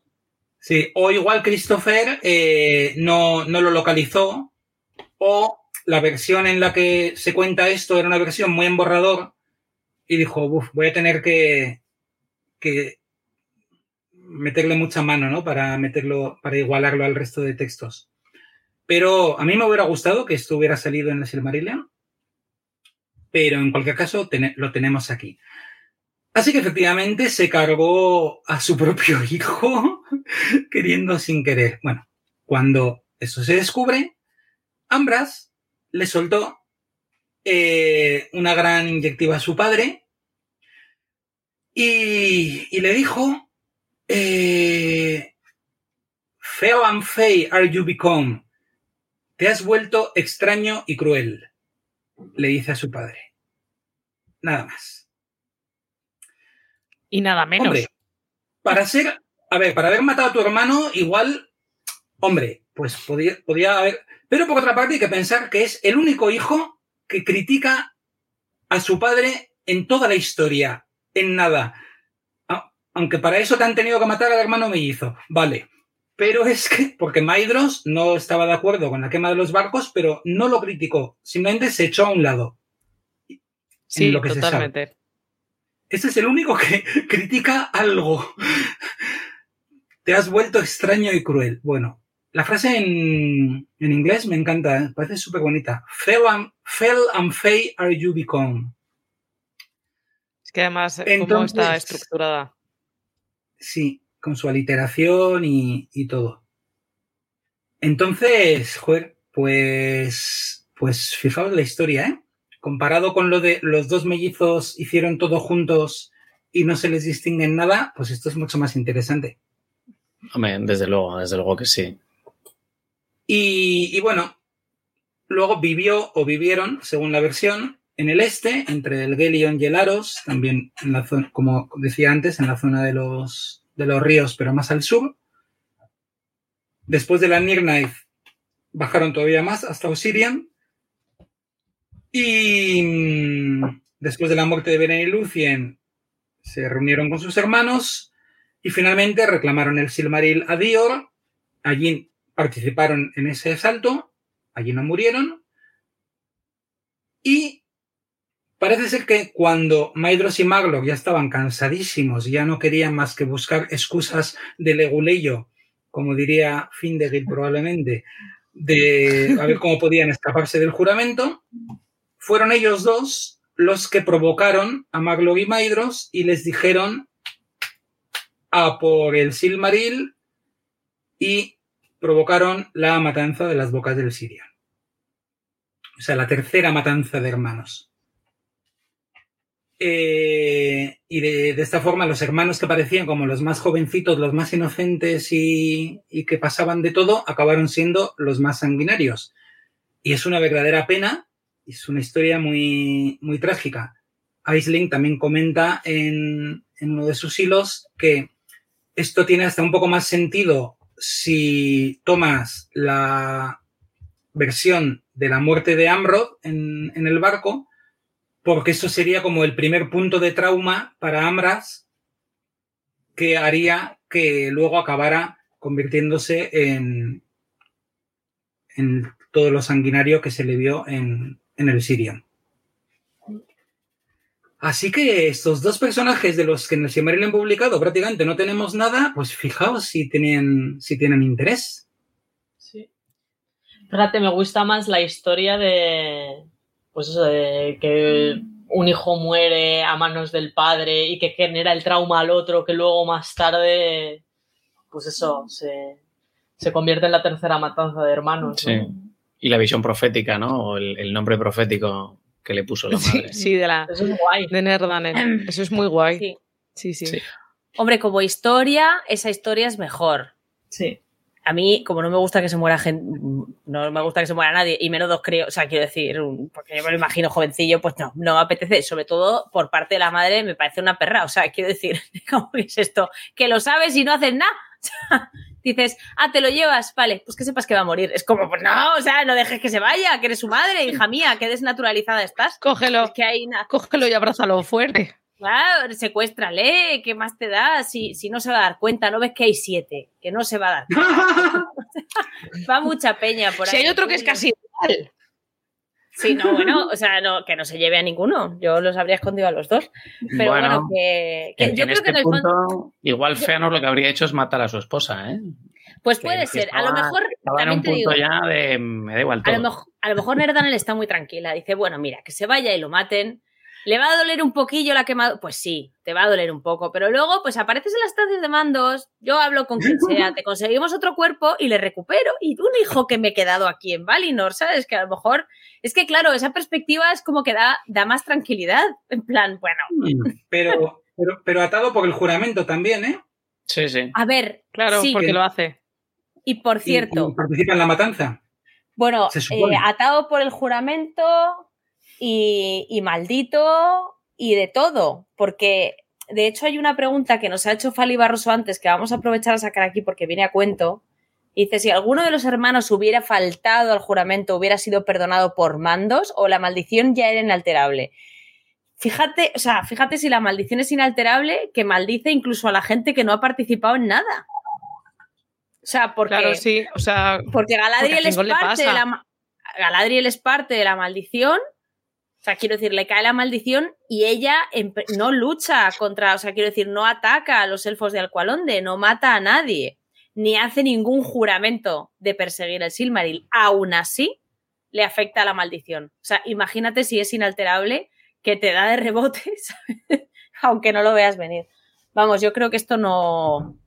Imposible. Pero es, pero es verdad que Galadriel sí que fue perdonada en, en la primera edad Sí. Y entonces fue ella la que dijo, pues ahora no quiero, ahora me Sí, vuelvo, no, y, sí, y me quiero". pare- y me parece normal, pero, o sea, quiero decir, al final yo, yo mantengo lo que digo al principio, al final los Valar acabarían perdonando a todo el mundo porque tiempo tienen, ¿no? De que se les pase.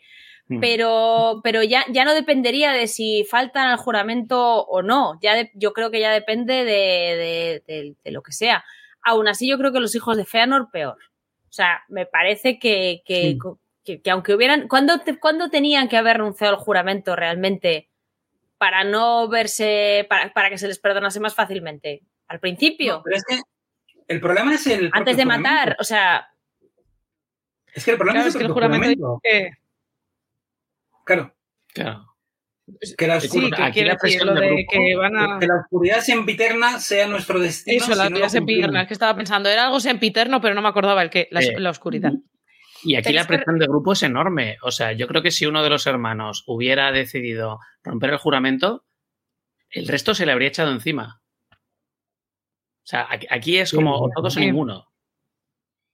O sea, lo primero que Sí, tenían al final que lo tener que pasa- al resto de sus hermanos. Que es al final lo que le pasa, de hecho, al propio Maglor, como hemos contado, ¿sabes? Que incluso Maglor intenta, oye, tú, y sí, y, y, y Maidros, que llevamos todo el rato viendo que tampoco era, quizás, pues eso, yo qué sé, no era un Curvin o algo así. Pero, pero aún así le dice, no, porque, tío, hay que seguir. ¿Sabes? Entonces, que Sí, queda al final igual. entre unos y otros se van empujando. Es verdad lo que dice Rodia, de que el juramento es una cosa que, bueno, pues tú puedes... Y que la maldición es otra. La cierto, maldición es vamos- otra, sí. Vamos a, vamos a terminar el programa sin, hablar de la maldición de mandos como la maldición. La maldición. La maldición. Como- dicho así de, de toda Nunca lo la vida. había pensado así. En realidad es verdad, es la maldición la que afecta a todo el mundo Mm. y el juramento es otro es A una cosa ellos. que ellos se han in- autoimpuesto. En realidad, los que lo que les puede perdonar mandos es la maldición. El juramento es. una cosa que va un poco como por libre. Ese es el problema. Eh, o sea, que, que el haber abandonado el juramento tampoco te garantiza que mandos te perdone. Pero bueno, Que Pero igual sido un primer paso. Lo que está claro es que aquí el hecho de que, que conseguir el Silmaril eh, es, es- es lo que les guía ya simplemente por pura cabezonería. Llega un momento en el que es simplemente pura cabezonería y, y no es racional. Ni es, eh, no sé Sí. si es miedo al resto, a que su padre o la familia eh, piensen mal de ellos en el futuro. O sea, es que llega un momento, si es que no desde el principio, en el que es totalmente irracional. Es Y que yo- nunca, y además- nunca lo, Es que yo creo que aquí también el juramento tiene un poder que Sí, sí. nosotros simplemente no, o sea, no vemos. No vemos. Como Bueno, un puede ser. juramento que hagamos nosotros. Pues Sí, un poco como rollo hado del destino. Sí. El juramento inquebrantable del mundo mágico, ¿no? Sí, pero de- Sí, deciden, sí, una cosa así. amenazando y deciden intentar matar a todo aquel que coge un Silmaril, pero porque ellos quieren. Podían pasar olímpicamente de los Silmarils en el momento que lo hubieran querido. Claro. O sea, eh, yo creo que es, es Pero- total. El, el juramento de los Silmarils es sencillo. muy autoimpuesto. No, y- Sí. y, que además también podían haber dicho, pues mira, vamos a dejar de pelear, nos hacemos amiguitos del resto de los elfos, que mantengan ellos los Silmarils, y seguro que dos o tres milenios después nos los acaban devolviendo, porque saben que en realidad son nuestros. Sí, a ver. De verdad, ese tiempo Eh, tiene. sí, O sea, Sí. totalmente. Es que son, son juramentos fatales. Para Sí. los que nos están Eh, oyendo, es que hemos marcado un comentario, ¿no? De lo Elis y eso. Eh, sí, nos dice ya Florestar que la forma de obrar el juramento está de hecho inspirada en el Heis o Geas, que lo habré pronunciado mal y me perdonáis, de la mitología irlandesa. Si no lo cumples, genera fatales consecuencias en quienes lo hicieron. Sí, en realidad es un poco ese rollo. De todas formas, aquí cabezonería en esta historia hay mucha, no solo de los hijos de Feanor, porque yo creo que ellos podían haber decidido pasar y que el Silmaril se los quedase otro, tampoco entiendo por qué los demás quieren los Silmarils. O sea, quiero decir, no termino de comprender por qué todo el mundo de repente quiere un Silmaril. ¿Por qué Zingo le llega a uno y no entienda, no entiende que se lo reclamen? O sea, que no es tuyo, es que, Sí. ¿vale? Y, y, ahí- y, y- y la cabezonería máxima se ve en la Nirna de Zarnoediad, que es la batalla que han mencionado Erendis al principio, y, y- y lo ha dicho, lo ha, lo ha contado de tal forma, plan, pues eso, la monta Maidros, el Fingon se une, muchísimos elfos pasan, eso nunca lo he entendido, nunca lo he entendido porque por manía que le tengas a los elfos, digo yo que será peor Morgoth, será Mm. peor. Lo Sí. suyo sería que todos se hubieran juntado en masa, porque luego ya resuelves lo que tengas que resolver. Pero entiendo que lo principal es quitarte a Morgoth de en medio. Y al no acudir tú ir con un ejército más pequeño, no tener causa común, lo, en, el, en el mejor de los casos, ganan los Noldor, se quedan con los Silmarils y tú, y, a partir de ahora tú vas a ser un cacas, porque ellos son los que han echado a Morgoth y tú no, tú eres el cobarde que se quedó en casa. Eso en el mejor Pero- de los casos. En el peor, ¿qué es lo que ocurrió? Se cargan a todo el ejército de los Noldor y ahora te quedas tú con cuatro reinos mal puestos en Beleriand, con todos los ejércitos divididos y con una parte de efectivos que ha palmado. Porque no has querido participar. Entonces yo es, eh, eso no lo, no, lo no lo he entendido nunca. Aunque, de nuevo, Tolkien te dice constantemente que Melkor sembraba la discordia, el odio, el caos, que aprovechaba cualquier ocasión para enfrentar a la gente. Entonces, todo esto es consecuencia, evidentemente, del plan de Morgoth, que funciona. No solo eso, sino consecuencia de la matanza de, de. Porque si Vale. los fenorianos hubieran llegado a Beleriand por, por el Helcaraxe, por ejemplo, Sí. sin matar a los, a los Teleri, entonces sí que probablemente Thingol les hubiera tratado mejor. Mira, eh, quizá, ¿vale? Pero una vez no puedes, o sea, una vez ya no puedes cambiar la matanza de hermanos, que no la puedes matar, no la puedes cambiar, es que te van a matar a ti. O sea, es que, eh, o sea, tienen un enemigo común. Y en cualquier caso, tampoco es que Zingol sea el colmo de la amabilidad, incluso antes de saber no. lo de la matanza, porque llegan allí y dicen, nos han mandado los Valar para ayudar. Bueno, vale, os dejo habitar en los territorios que no me importan. Es como, hemos, No, nos han mandado los Valar a ayudar y aún así dice él, "Pff, pues no me hacéis falta. ¿Sabes? En plan, como, pues, pues no me hace falta. Yo tengo una Mayar, me sobráis. Orgullo. O sea, si es que Sí, aquí hay orgullo por todas partes. Por todas partes. Me- Melkor es el adversario, pero mi- los enemigos los tengo en casa. O sea, Sí, muchos- tal cual. Yo creo que llega un momento en el que piensan eso. Has hecho esto, hiciste no sé qué, porque tal, porque tu familia, porque. O sea, llega un momento en el que los enemigos son ellos. Y Melkor es el, bueno, sí, el adversario común que está por allí, pero lo que me importa más es mm, los apuñalamientos aquí entre nosotros. Pues sí. Eh, tenemos aquí un par de cosas seleccionadas, un par de preguntas que he marcado para el debate final, que si os parece, la- una es de Laura Michel que pregunta para el debate final cómo fue que Narsil, la espada enana, llegó a Númenor. Quisiera creer que era el arma de Maidros o Maglor. Eh, yo, eh, o sea, la, la teoría más extendida, o sea, porque al final le llega el Endil, la teoría más extendida es que se la da a Gilgalad. ¿Cómo le llega a Gilgalad? Pues eso ya... mm, Depende de quién sea el padre de Gilgalad, que es una cosa de estas que de vez en cuando cambia. Ah, sí, Ya. correcto. sí. Sí, podría haber llegado por Gilgalad. También podría habérsela dado eh, Maglor a Elros o Maidros a Elros. Sí. Pues no creo, porque en realidad la que la- el que lo tiene es el Endil. Habría cómo llega, o sea, a no ser que, de- hay, quien que- dice, sí. hay quien dice que por Thingol a Dior y entonces luego en la casa de Dior pues llega a Elros. Sí, Claro. pero eh, tiene que salir de la Casa Real en algún momento. O sea, el anillo Sí, de pero bueno, se eso es co- especifica, se Mm. especifica que se lo dan a, a, A Silmarien. Pero a Silmarien.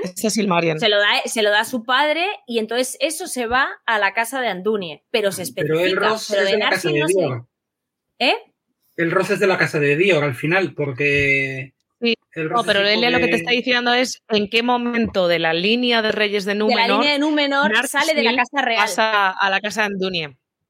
Porque la Ah, casa de- ya, va, claro, ya, ya, porque ya. la tiene el claro, Endil, sí, que es de la casa de Andunie. Si hubiera, Claro, si hubiera sido, yo creo, yo creo que habiendo escrito, habiendo contado Tolkien que el anillo de Barahir se sale de la, de la casa real y se va a la casa de Andunie, me extraña que no mencionase en ninguno de los textos lo de Narsil si el camino es ese, si el camino es llega de Elros y sale a la casa de Andunie. Entonces yo creo, yo soy más de la teoría de que es una espada que le llega a el Endil directamente. Y entonces entiendo que la teoría de Gilgalad es la más plausible. O sea, no, no, yo Sí, no termino de ver lo de Maedros y, y- Ma- Maid- Maidros y Maglor, pero bueno, también podría- Esto de no conservar los recibos. Ya, Luego nos tiene aquí lucubrando con un montón de posibilidades. correcto, sí. correcto. Vale, mm, Luciano Hernández Peregrina decía, ¿no sería una alegoría de su condena al infierno cuando se tiró al magma? Entiendo que estamos hablando de Habla de Maidros. Entiendo. Sí. Pues, pues puede ser. ¿Sabes? Un, un alma condenada al infierno, pues al final que acabe quemado en el fuego, pues tampoco. O sea, no lo había pensado así nunca, pero. Pero no me parece tampoco tan descabellado. No creo que Maidros mereciese más infierno que el resto. O sea, Claro. quiero decir, es el único Sí. que acaba y a mí me parece que no es el peor. Pero bueno. No, para nada. Eh, Es que yo lo veo más en, relación con los otros dos. de- Con los elementos. Exacto, con los elementos. El, Sí, exactamente. el cielo, la tierra y el agua. Entonces, claro, puedes decir el cielo, Dios, Arendil, tal, y ma- pero y entonces Maglor, el agua, el limbo. Es que tampoco, tampoco veo que Maglor y Maedros sea uno más bueno que el otro, ¿sabes? Mm. O sea, no sé. Ya. En, en eso me falla De hecho, siempre. Yo a mí siempre la duda que me ha entrado es por qué se tira el entero y no hace como Maglor que tira el Silmaril al mar. ¿Sabes? En plan de. Piedra ¿Por qué no puedes? Por el dolor. orgullo no lo deja soltarlo. No, yo me imagino que es en plan acabar con todo. ¿Sabes? Ya no quiero ni vagar Sí. ni nada. Yo Y de hecho, también Maglor, o sea, vale, lo tira, pero luego también, o sea, qué existencia tiene simplemente vagando y cantando al, al mar, pero sin. O sea, no sé, es que. Ya estaba cansado de vivir, ¿no? Y ya quería terminar con, con todo. Sí, lo, sigo viendo. Lo de Maglor lo veo también como una especie de tormento eterno ahí de. Sí, como un fantasma. Es que totalmente lo que decíamos, ¿no? Un fantasmita de estos que vaga por. muerto en batalla y soy ya prácticamente el único que queda, pues. Es que yo cuando leí esto, lo primero que pensé fue, ¿y todavía estará por las costas como un cantor errante? Sí. Cantando su pena. Tal cual. Qué bonito la niña de la curva típica, o sea, el, fantasma recurrente del, del, acantilado que te dicen en el pueblo, ay, pues por la noche se oye una voz que parece que canta. Oye cantar a Marlon. Sí. Vale, eh, no se supone, eh, esto nos lo pregunta Luciano Hernández Peregrina, y es respecto a la conversación entre Maidros y Maglor, cuando uno convence al otro y dice, propone él, ¿no se supone que un juglar debería tener más labia que un guerrero? Pero aquí yo creo que es una cuestión de mm. hermano mayor, fíjate. Mm. Sí, yo también creo que es más esa cuestión. Y de hartazgo, ¿no? De, siempre a tu hermano. todo igual. Sí. Mm. bueno, no sé cuánto le da de igual al final a Maglor, pero yo creo que es eso, ¿no? Que al final tú sigues a tu hermano mayor muchas veces y dices, bueno, pues sí, tienes razón. Y, le hemos hecho este juramento y igual lo que yo estoy pensando es la excusa que me cuento a mí mismo para ser capaz de pensar que tenemos perdón, ¿sabes? O sea, que también es esa desesperación, o sea, pienso que tiene que haber una desesperación muy gorda ya al final, después de todo lo que han hecho, ¿no? En plan de, ¿y si nos perdonaran lo fácil de pronto que sería toda nuestra vida? ¿Sabes? Todo lo que podríamos hacer y ya olvidarnos de esta, de esta caca. Pero, pero no pero no. Bueno, última pregunta para Eleder y, libero al resto si queréis marcharos, ¿vale? Eh, Alex Muñoz dice, pregunta para Eleder, sabemos que sin Feanor no tendríamos Tengwar. Sin eso no tendríamos registro de la historia. Entonces, ¿alguno de sus hijos heredó ese amor por las lenguas y su escritura? Hmm. Sí, es muy buena pregunta. Vamos a ver, eh, no se sabe de ninguno de ellos que eh, exceliera en, el arte de la escritura.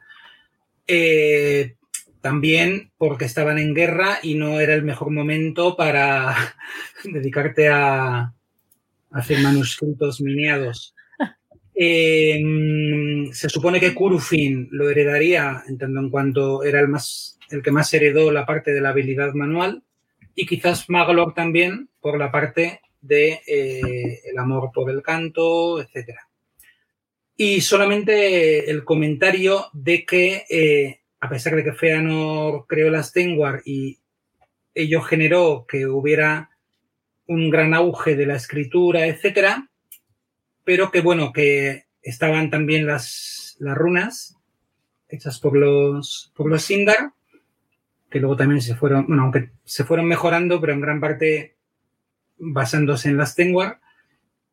Y, pero que incluso antes de Feanor, Rumil en Valinor ya había creado las Sarati, por ejemplo, que son un conjunto de un sistema de letras en el que luego Feanor se basó para hacer las Tengwar, mejorándolas mucho, pero bueno, que escritura, digamos, había antes que, que Feanor. Pero es verdad que las Tengwar la, la popularizaron muchísimo más porque era un sistema mucho más lógico. Pues muy bien, pues con esto y un bizcocho yo doy... bueno, a no ser que queréis decir algo más, ¿queréis contar algo más de este tema? Yo, si, queréis que comente lo de los nombres que se había sí.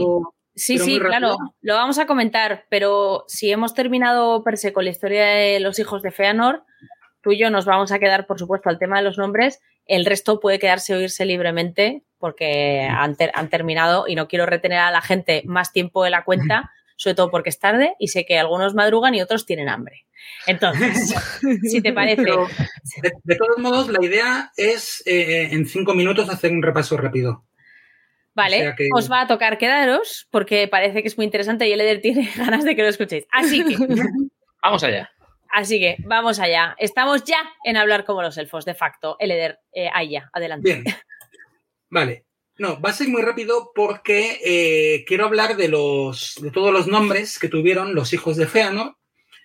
Algunos de ellos ya los hemos mencionado, otros son, son obvios, Y otros son muy tontos porque eh, digamos que mm, no hubo una gran imaginación precisamente a la hora de ponerles nombres, sobre todo por la parte de Feanor. Como hemos mencionado, todos los hijos de Feanor tenían dos nombres al menos, el paterno y el materno. Y luego algún otro nombre que alguno de ellos podía tener otorgado, algún epese, antese, etcétera. Y vamos a empezar por los paternos, porque eran todos nombres que seguían el mismo patrón. Finwe algo. O sea, el Finwe pequeño, el Finwe hábil, el Finwe, o sea, como que todos los nombres que Feanor les puso, era como, eres un pequeño Finwe. Está pensando en su abuelo. Eres un bonito Finwe, etc. Entonces, por ejemplo, el primer hijo Maidros tuvo como nombre Nelja Finwe. El, el Finwe tercero.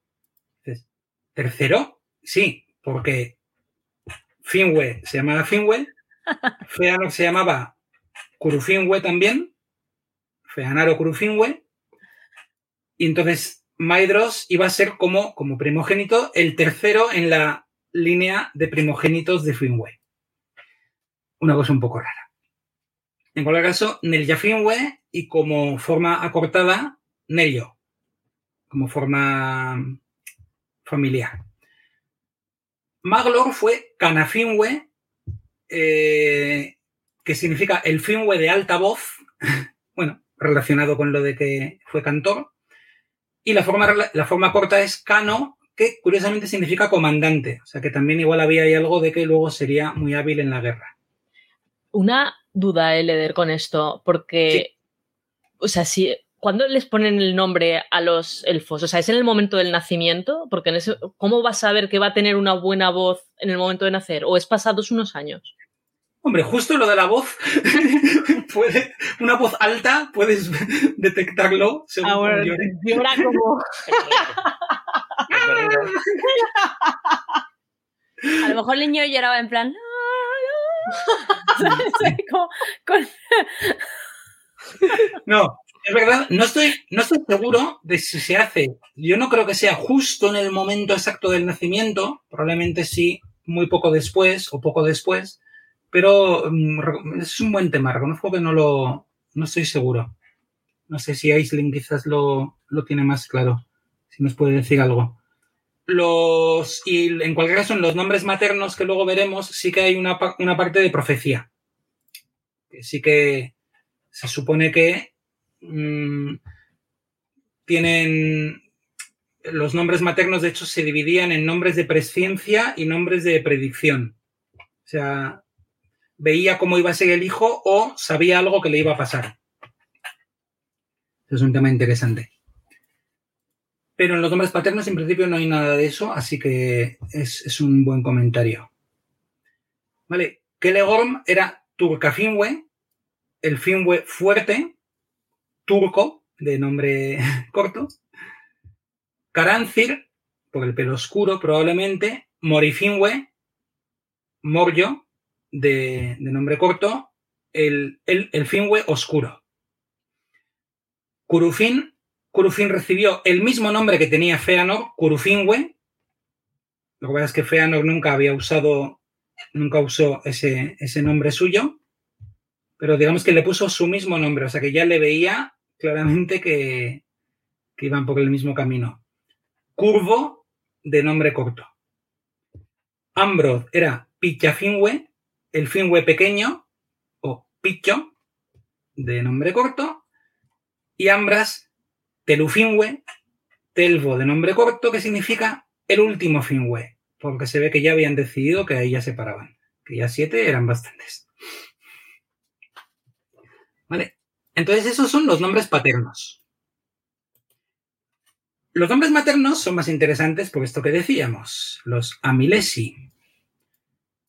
Eh, Maidros, su madre le puso de nombre Maitimo, el bien formado. Se ve que ya se le veía de pequeñito, que era un niño que iba a ser mono. Maglor es un nombre curioso porque fue Macalaure, de donde luego salió Maglor, significa forjador de oro. Pero dices, forjador de oro, ¿por qué? Y la única mm, idea que se ha dado es por su arpa, porque su sonido era como el oro. ¿Vendría de ahí ese, ese nombre? No se sabe. Kelegorm fue Kielkormo, que significa el rápido de levantarse. O sea, que ya Nerdanel le veía que iba a ser. no, Impulsivillo. no impulsivillo, efectivamente. Kelegorm. eh, este fue el, el nombre que. Ah, no, y perdón. Eh, Chelcormo dio Kelegorm. Y de hecho, el nombre Kelegorm bueno, luego hay otro tema que ese ya lo dejaremos para otro día, sobre que todos estos, todos los nombres con los que se conoce a los hijos de Feanor, bueno, eso lo voy a comentar después. Carancir, Carnistir, cara roja, ya lo hemos comentado. Ujú. Curufin, Atarinque, pequeño padre. Nuevamente, tenía claro que era, iba por la línea. Y luego Ambrod y Ambras, ya hemos comentado, los dos eran Ambarusa, rojo en lo alto, y uno de ellos, Umbarto, el destinado, o Ambarto, el exaltado, según eh, el nombre Ambrod viene de Ambarto. Eh, y luego, como detalle, a Maidros también le llamaron Rusandol, cabeza de cobre, nuevamente por el pelirrojismo, y de ahí viene el nombre Maidros, digamos, de Maitimo y Rusandol, Maidros. Como que se cogió un nombre que cogía el, el que le había puesto su madre y el. y el este. Eh, y el que le dieron sus amigos, digamos. Es curioso que todos los hijos de Feanor usaron o son conocidos por el nombre que les dio su madre e ignoraron vilmente el nombre que les dio su padre, excepto Kurufin. Por enésima vez.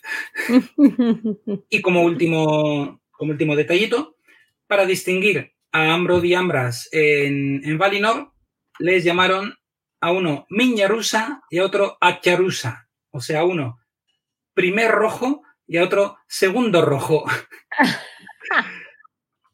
Por, yo que sé, en los cinco segundos que tardaría en nacer uno después del otro. Y, solamente ya como comentario último, eh, esos son los hijos de Feanor, son los que hablaban cueña, los que no solo hablaban cueña, sino que tenían claro, o sea, hablaban la variante de cueña que con la Z y tal recordábamos, que para recordar a su madre, etcétera. Eh, pero todos sus nombres los conocemos en Sindarin. En toda la historia posterior, no, o sea, solamente si ya te vas a, investigar un poco, encuentras sus nombres originales en Cueña. Cuando se supone que ellos no hablaban Cueña, o sea, no hablaban Sindarin, aunque se prohibió el Sindarin, ellos en su casa se supone que seguirían hablando Cueña con sus seguidores, etc. Pero a la historia ha llegado solo sus nombres en, Sindarin. Y es una cosa muy curiosa si lo piensas. Y yo casi me atrevería a decir que un signo, un signo más del desposeimiento del que, del que se habló, un signo lingüístico. Es que no os ha quedado ni vuestro propio nombre para la historia. O sea, os han acabado ya. Es que ni Feanor, porque sabemos que es Feanaro, espíritu de fuego. Y se le conoce como Feanor, que no es Sindarin, pero es un poco mezcla.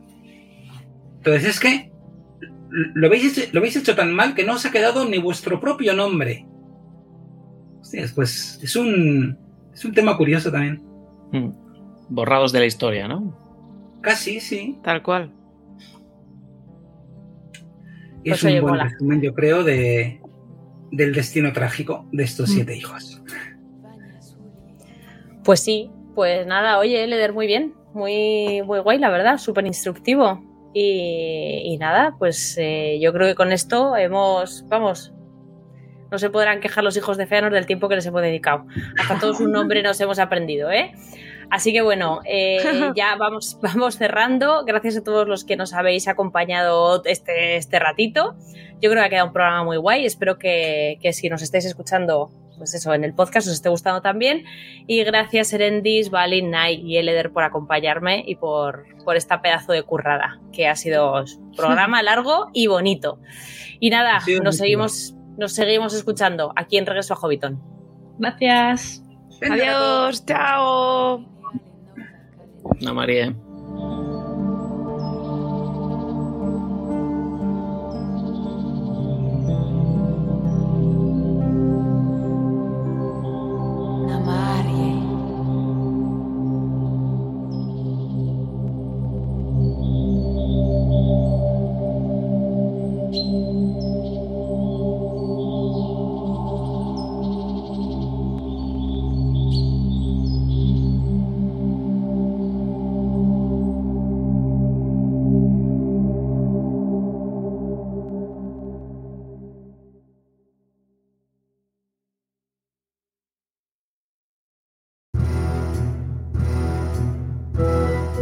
Bibliográfica.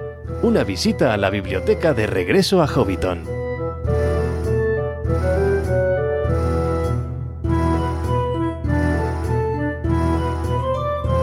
Hola, muy buenas, bienvenido todo el mundo a la biblioteca de regreso a Hobbiton.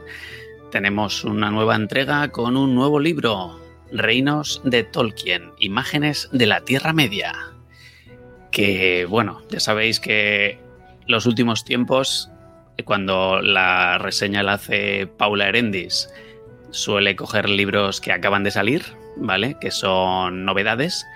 Y yo me dedico un poco más a buscar el fondo de armario, por así decirlo, o cosas un poco menos conocidas o que son un poco más difíciles de encontrar, eh, por mucho que ahora mismo nos, nos pese. Pero bueno, eh, vamos a hablar de este libro, ¿de acuerdo? Reinos de Tolkien, que es un libro de ilustración. Fundamentalmente es un libro de ilustración. A ver, el propio nombre lo indica, ¿no? O sea, imágenes de la Tierra Media.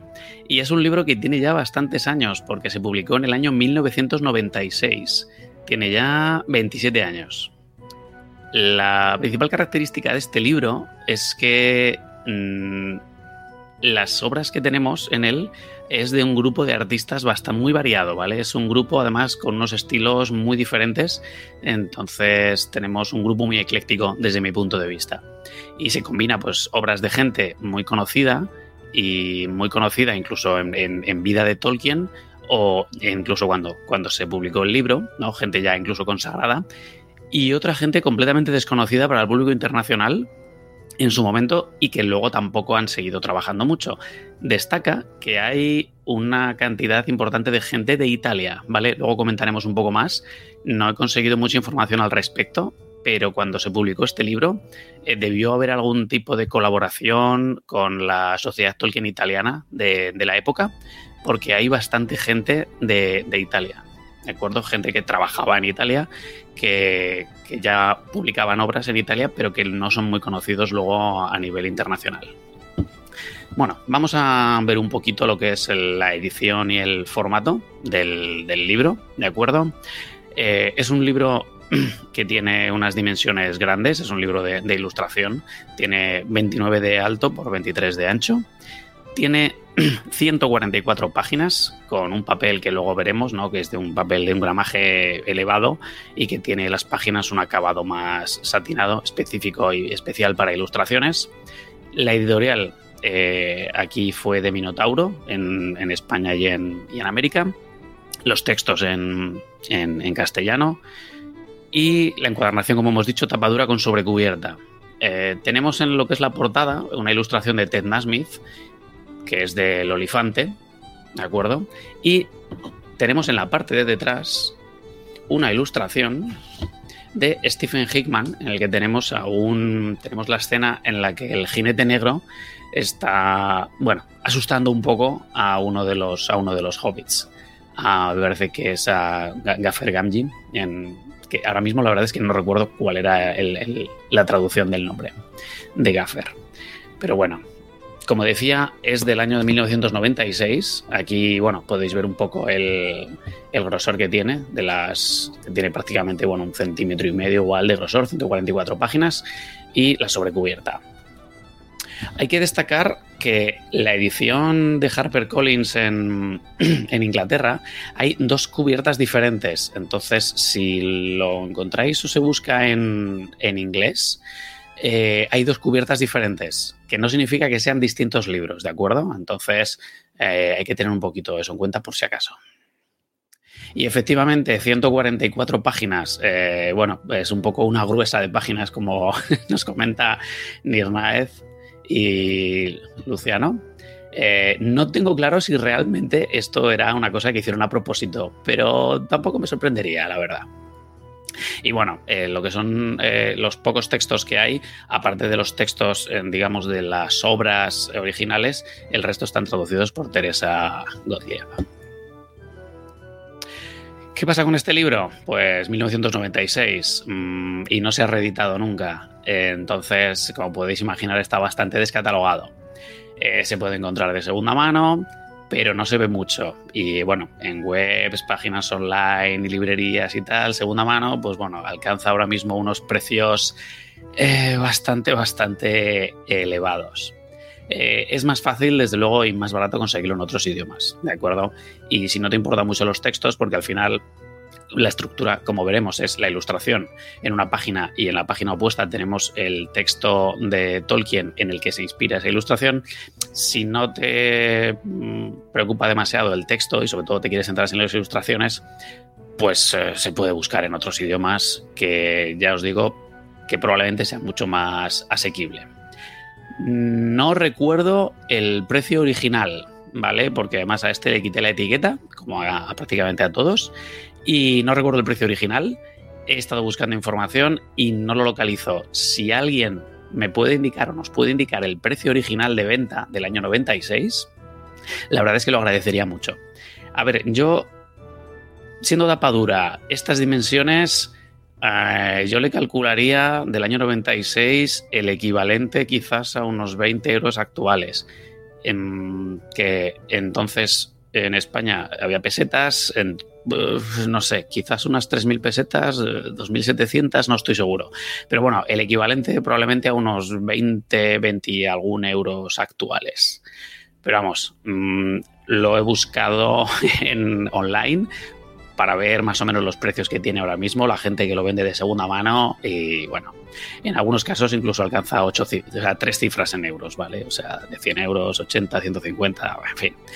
Eh, desde mi punto de vista, no vale 150 euros. Pero bueno, si eres una persona súper coleccionista, que lo quieres completista, pues bueno, me temo que es lo que a, lo que hay que ir ahora, ¿vale? Bueno, contenido y autores. Eh, la estructura del libro, que ahora vamos a pasar a, verla, tenemos, eh, aparte de la sobrecubierta, mm, es una pena, desde mi punto de vista, que en las, las guardas y las primeras páginas eh, son de un verde totalmente mate. No, habría sido genial que aquí aprovecharan para poner alguna ilustración, pero bueno, no, es el caso, no tuvieron a bien hacerlo y, ya está.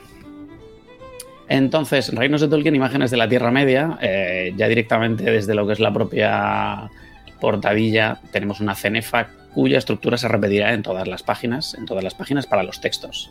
Una cenefa así como de color, eh, una especie de dorado viejo, que ocupa pues prácticamente toda la, toda la página. Tenemos los créditos y luego ya directamente el contenido, ¿vale? Eh, nos comentan que 3.000 pesetas, 3.000 pelas en una fortuna en, el 96 y la verdad es que sí. Eh, la verdad es que esto era un libro que, a ver, sin ser un objeto de coleccionista en su momento, yo recuerdo que me picó bastante comprarlo. además en esa época creo que acababa de empezar justo la universidad, no trabajaba todavía ni tenía mucho dinero aparte del que, digamos, se me asignaba ¿no? mi, mi madre cada viernes.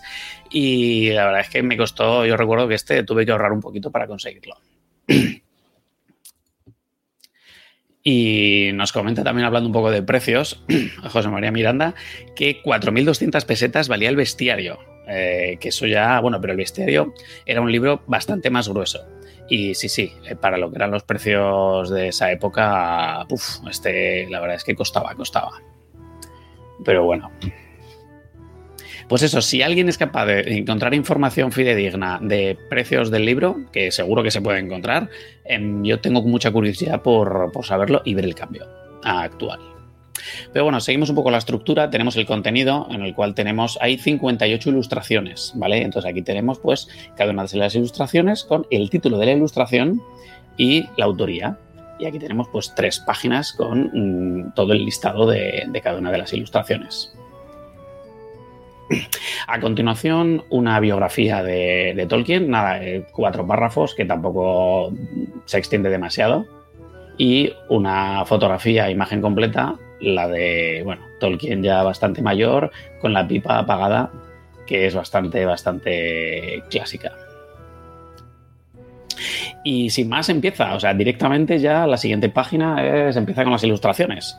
Que bueno, la primera que tenemos es Barbol de Inger Edelfeld. Y la estructura, como he comentado, tenemos en la página, en la página par, tenemos el título de la obra, ¿de acuerdo? En este caso es Barbol. Eh, debajo quien lo ha, el autor o autora, Inger Edelfeld, en un tipo de texto un poco más grande, y a continuación el fragmento en el que se inspira, ¿de acuerdo? Con una primera letra capital, y abajo del todo a la derecha se indica, bueno, abajo del todo no, debajo del texto, a continuación del texto, no de la obra del fragmento, se indica la obra a la que pertenece ese texto. Lo normal, lo iremos viendo, es que la mayor parte de los textos son dos, tres párrafos, no suelen ser muy, muy largos. Y entonces, en la página impar ya tenemos lo que es la, obra. En algunos casos tenemos, eh, cuando son verticales, mm, según la obra, eh, ocupa la página completa sin que haya un margen, ¿de acuerdo? En otros sí hay un pequeño margen. Y hay otras que están en horizontal. Cuando la obra es en horizontal, que podremos verlo en, un poco más adelante cuando vayamos avanzando, la obra no se gira, ¿de acuerdo? No la tenemos girada. Eh, todo el libro se ve eh, sin tener que girarlo.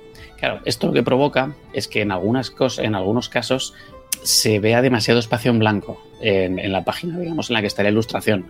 Eh, porque claro, con el formato horizontal, mm, bueno, pues quizás se ve demasiado espacio en blanco.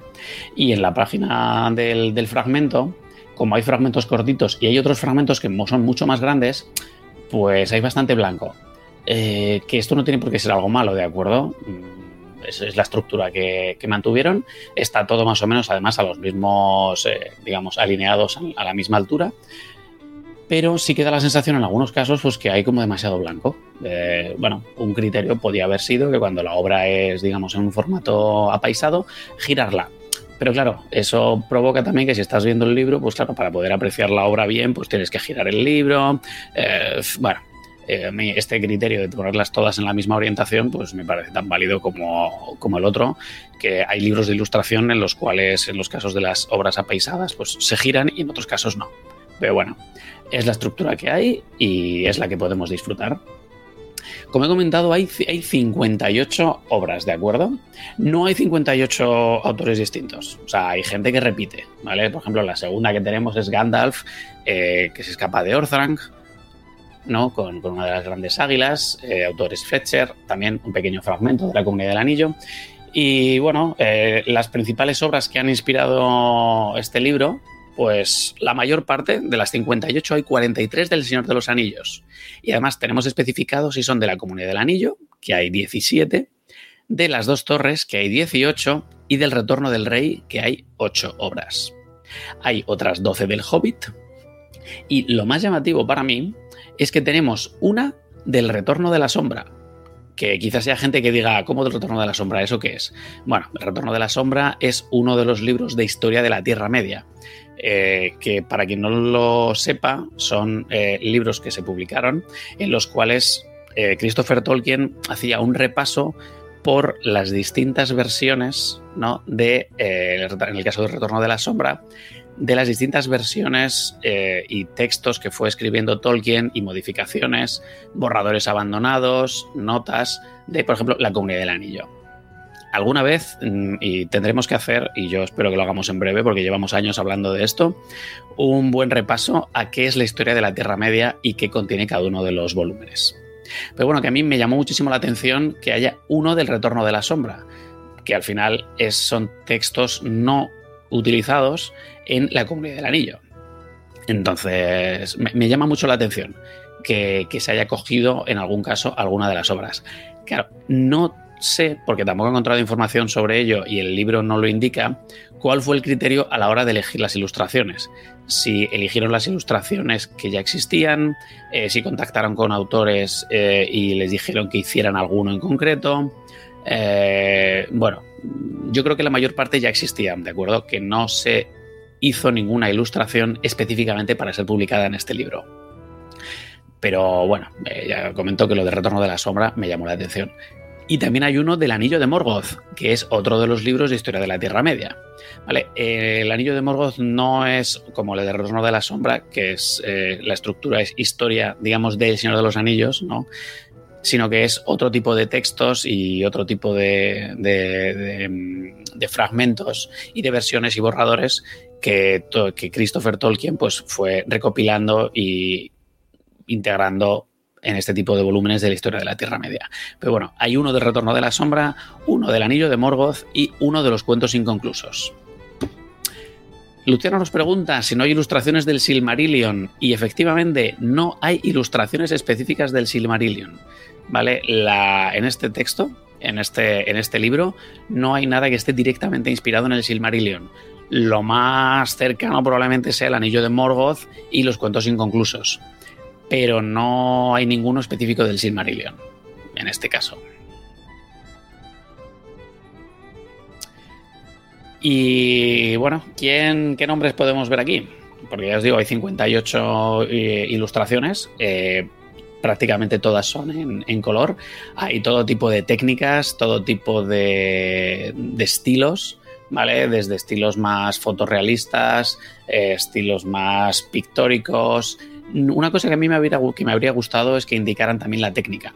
Eh, si son óleos, si son eh, acrílicos, si son watches, eh, si son... Bueno, entonces es información que se puede sacar de otros textos, pero que aquí no está incluida. Pero bueno, aquí ahora estoy enseñando uno de los, por ejemplo, A través de las ciénagas, es una obra de Ted Nasmith que yo no he visto muchas veces, ¿vale? Eh, creo que la he visto en este, en este libro y no la he visto posteriormente, en el cual tenemos a los hobbits acompañando a, a Gollum por la Ciénaga de los Muertos. Y es una obra en formato apaisado. Entonces, bueno, pues tenemos un fragmento, o sea, tenemos un, cierto margen en la parte superior y bastante margen en la parte inferior. Y en la página del texto, del fragmento que se inspira de las dos torres, pues es un párrafo. Entonces, eh, respira mucho el texto, hay mucho blanco que por supuesto, de verdad que no lo estoy criticando, ¿vale? Pero que me llamó mucho la atención. Hay veces en los que los libros parece que intentan meter un montón de información, un montón de... O sea, como aprovechar muchísimo. Eh, hay algunos casos en los que hay como un miedo a la página en blanco. Bueno, pues este libro no es uno de esos, ¿de acuerdo? Sobre todo cuando se trata de, de obras en formato horizontal. Y vamos a repasar los autores, ¿de acuerdo? Hay, eh, me parece que son 18 diferentes. Eh, no, hace, no, no voy a mencionarlos todos porque además hay unos cuantos cuyo nombre no tengo muy claro si sé pronunciar y que no conozco mucho. Pero bueno, los más importantes, que además suelen ser los que más obras tienen, por ejemplo, son John Howe, de los cuales hay 8 obras. Tenemos 7 de Alan Lee, como por ejemplo eh, esta misma de los jinetes negros. La mayor parte de las ilustraciones, sobre todo de, John Howe, de Alan Lee, de Ted Nasmith, eh, ya las hemos visto en, otras obras. Ahí están en el Señor de los Anillos ilustrado, eh, las hemos visto en calendarios. Entonces hay muchas de estas obras que si te compras el libro, si adquirís este libro, mm, a ver, ya las conocéis. Pero yo creo que aporta bastante, desde mi punto de vista, todas las obras de otros autores que no son tan conocidos o que no se han reproducido tanto. Pero bueno, como comentaba, John Howe con ocho obras, Alan Lee con siete, Ted Nasmith con siete, eh, Core Block con cuatro, ¿vale? Este es un autor bastante, bastante conocido, famoso, ya en tiempo de Tolkien y bueno, ahora un pelín polémico quizás, o a ver, polémico. Eh, tiene un estilo muy característico. A mí sus ilustraciones me gustan, pero son muy diferentes quizás a los a estos tres grandes clásicos que he mencionado, ¿no? John Howe, Alan Lee, Ted Smith, que suelen tener un estilo más realista, eh, con unas técnicas de colorido. Y bueno, pues cuando ves una ilustración del core block, que por cierto, Tolkien, a Tolkien le gustaban, ¿vale? Luego lo mencionan algunas de sus cartas, eh, choca mucho. Y recuerdo que hace poco, pues bueno, hay gente que ahora las ve y dice, no me gusta, es horrible, pero a ver, o sea, sobre gustos, colores y estilos. O sea, no todo tiene que ser Sota Caballo Rey o lo que hemos visto en todas partes. Entonces, yo personalmente aprecio mucho que este libro sea de un, bueno, de un gusto tan ecléctico y con una cantidad de gente con unos estilos tan diferentes. Tenemos también a Michael Kaluta, eh, que quizás no es famoso por ilustrar a Tolkien, pero sí es bastante conocido por ilustrar otras obras de fantasía. ¿Vale? Michael Kaluta ha trabajado muchísimo en los años 90, 2000 eh, en, en obras de fantasía, mucho en el mercado estadounidense. Entonces, bueno, hay bastante. Timothy Ait también, Inger Edelfeld con dos obras. Y luego tenemos bastantes autores de los italianos, ¿vale? Eh, Capucin Masil, tres obras, eh, Luca Michelucci, Eta Musclat, eh, Tony Galuidi, que, mm, a ver, probablemente mm, no os suene ninguno de estos nombres, porque ya os digo que no, no han sido muy conocidos fuera de Italia. Entonces, eh, desde mi punto de vista, este es un libro bastante llamativo precisamente por eso, porque nos muestra no solo, digamos, los eh, grandes clásicos o los nombres más reconocidos de 1996, ¿de acuerdo? Sino que amplía mucho el foco. Hay que recordar, y no me canso de, decirlo, y igual parezco un poco, como queréis decir, abuelo cebolleta, claro, estamos hablando de 1996.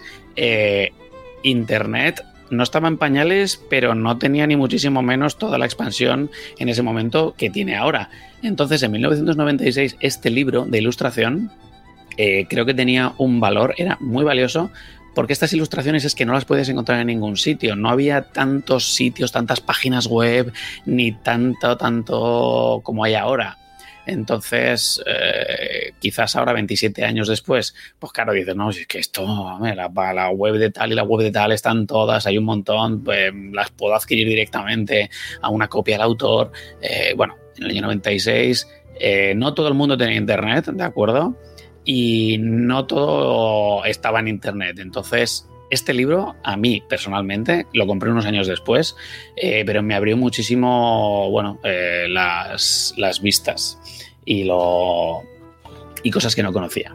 Pues bueno, como decía, mira, Ted Nasmith con eh, la persecución Rohan, no, Aragorn, Legolas, Gimli, más de Alan Lee.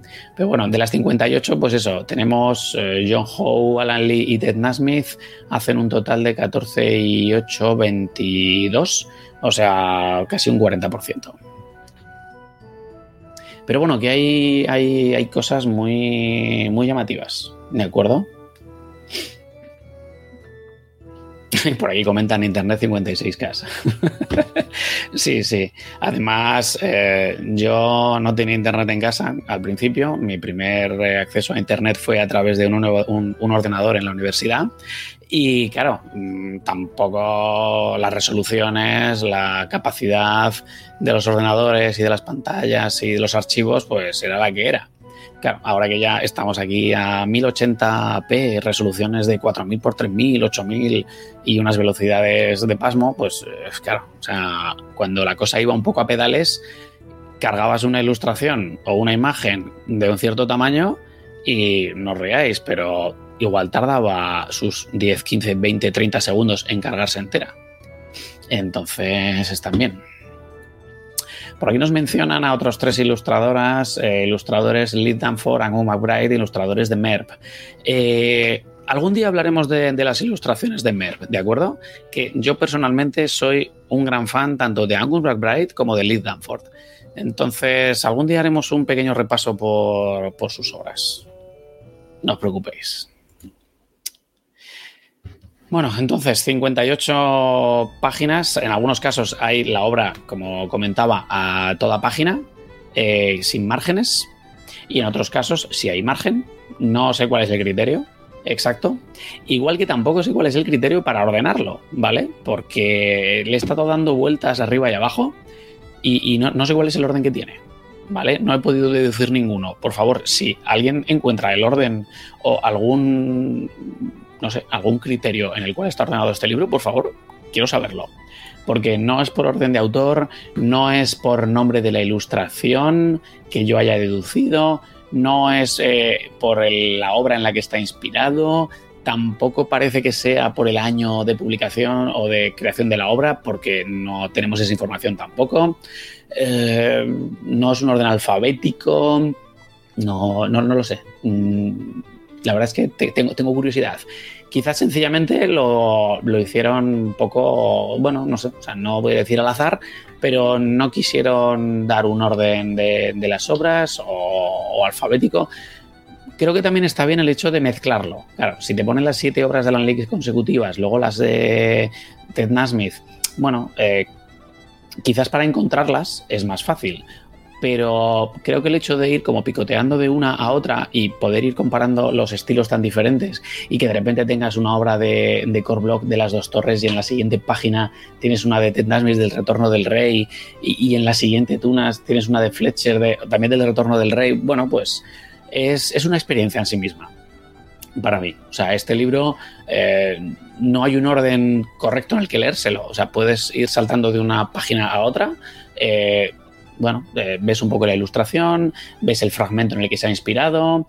Eh, para mí es un ejercicio bastante interesante el leer el fragmento en el que teóricamente está inspirado y ver la obra. Y bueno, pues ver si realmente la obra me está diciendo lo que me dice el fragmento y viceversa. Y bueno, es, un, es un ejercicio interesante, la verdad. Y bueno, tenemos, ya os decía, un montón de, ilustraciones. No voy a mostrarlas todas, porque además la gente que nos está escuchando dirá, mm, pues, eh, yo es que no puedo verlo. Entonces, no vamos a repasarlas todas, pero eh, una vez que hemos terminado con las ilustraciones, que tenemos 58 ilustraciones, hay una sección que es de biografías de eh, los autores, ¿de acuerdo? Los autores y las autoras que hay aquí tienen una pequeña biografía bueno, pequeña o no tan pequeña, ¿vale? Porque hay, algunas que son muy breves y otras que ocupan bastantes párrafos. Mm, hay algunas que están escritas en primera persona o da la sensación de que están escritas en primera persona. Entonces, es probable que contactaran con, con estas personas y les dijeran ¿vale? Cuéntame un poco qué es lo que te ha inspirado o cuéntame por qué ilustras a Tolkien. No es más bien, no es un repaso por su vida y obra, sino que, bueno, pues eh, esta persona te indica, eh, bueno, pues eh, que cómo, empezó a ilustrar a Tolkien, qué le gusta, así un poco en general. Hay otras que sí son un poco más una biografía clásica, ¿no? De dónde nació, a qué se dedica, cuáles son sus principales obras. Y bueno, la verdad es que para descubrir algunos datos biográficos, pues están bastante bastante interesantes. Por supuesto, no lo he mencionado, pero claro, 1996, esto es imágenes pre-Peter Jackson, como está comentando aquí David Crisol. Eh, claro, o sea, en esta época, mm, las pelis de El Señor de los Anillos, eh, creo que igual ya se había anunciado que se iban a hacer, pero no estábamos ni siquiera con primeras imágenes, ni ilustraciones, ni, conceptos.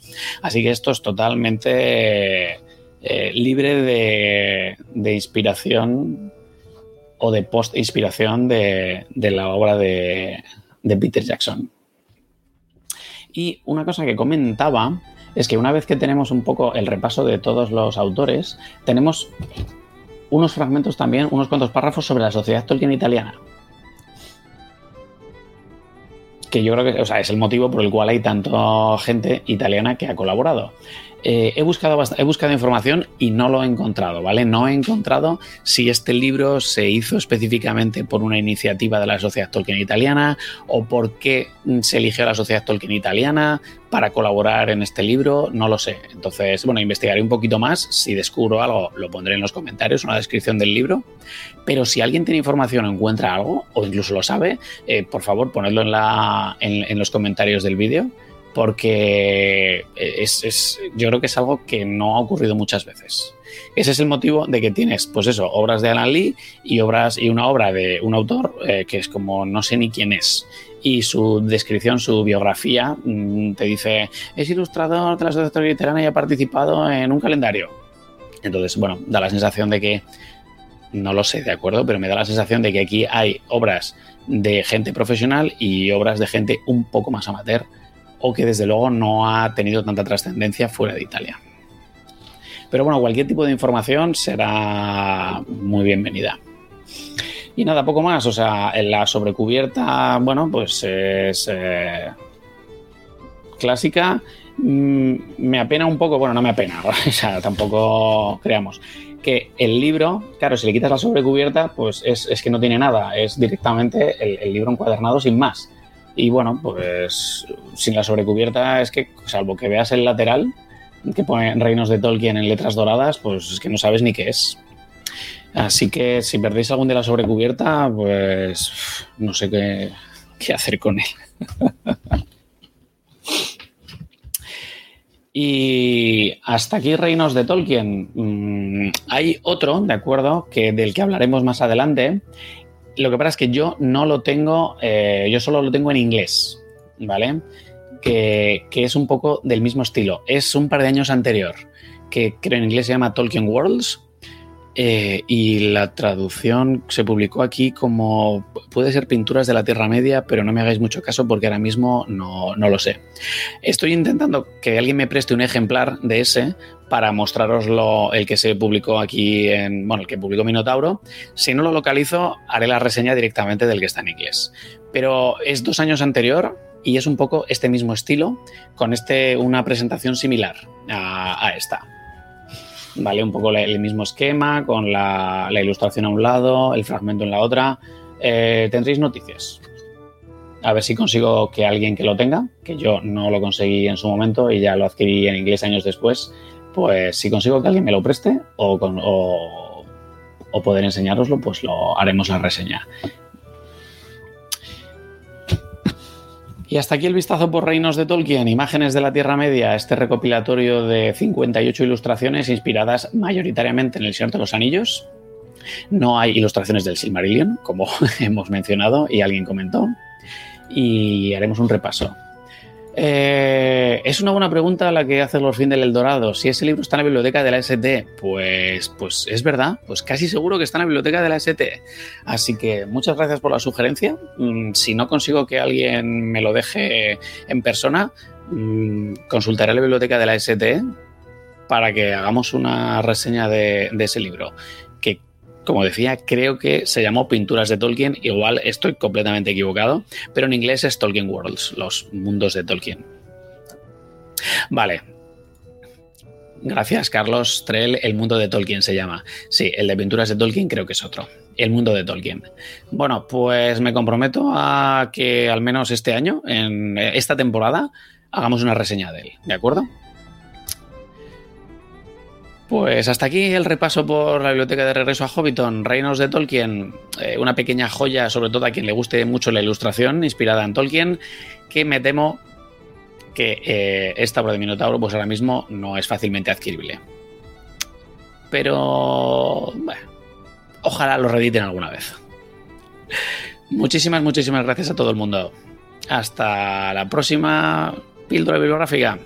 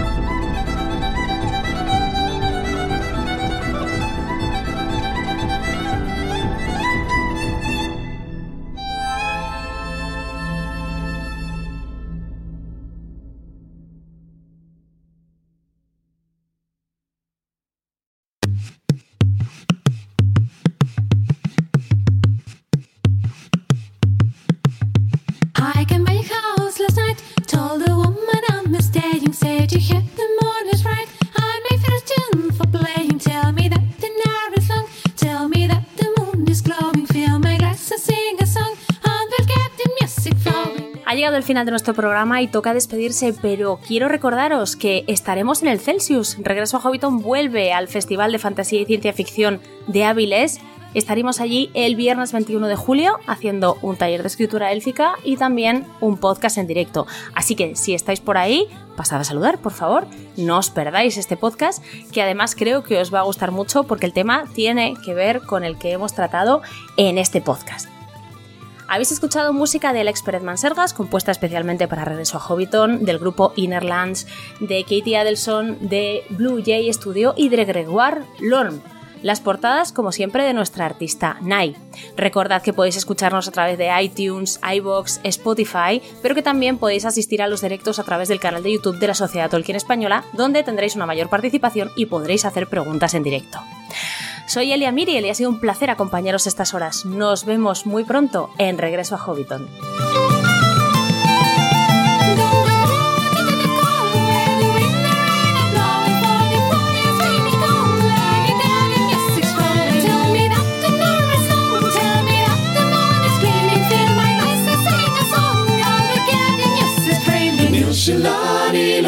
Il shalabo amajin il shalabe gafol soda soda toshiali il shalani lagran il shalabo amajin il shalabe gafol soda soda toshiali.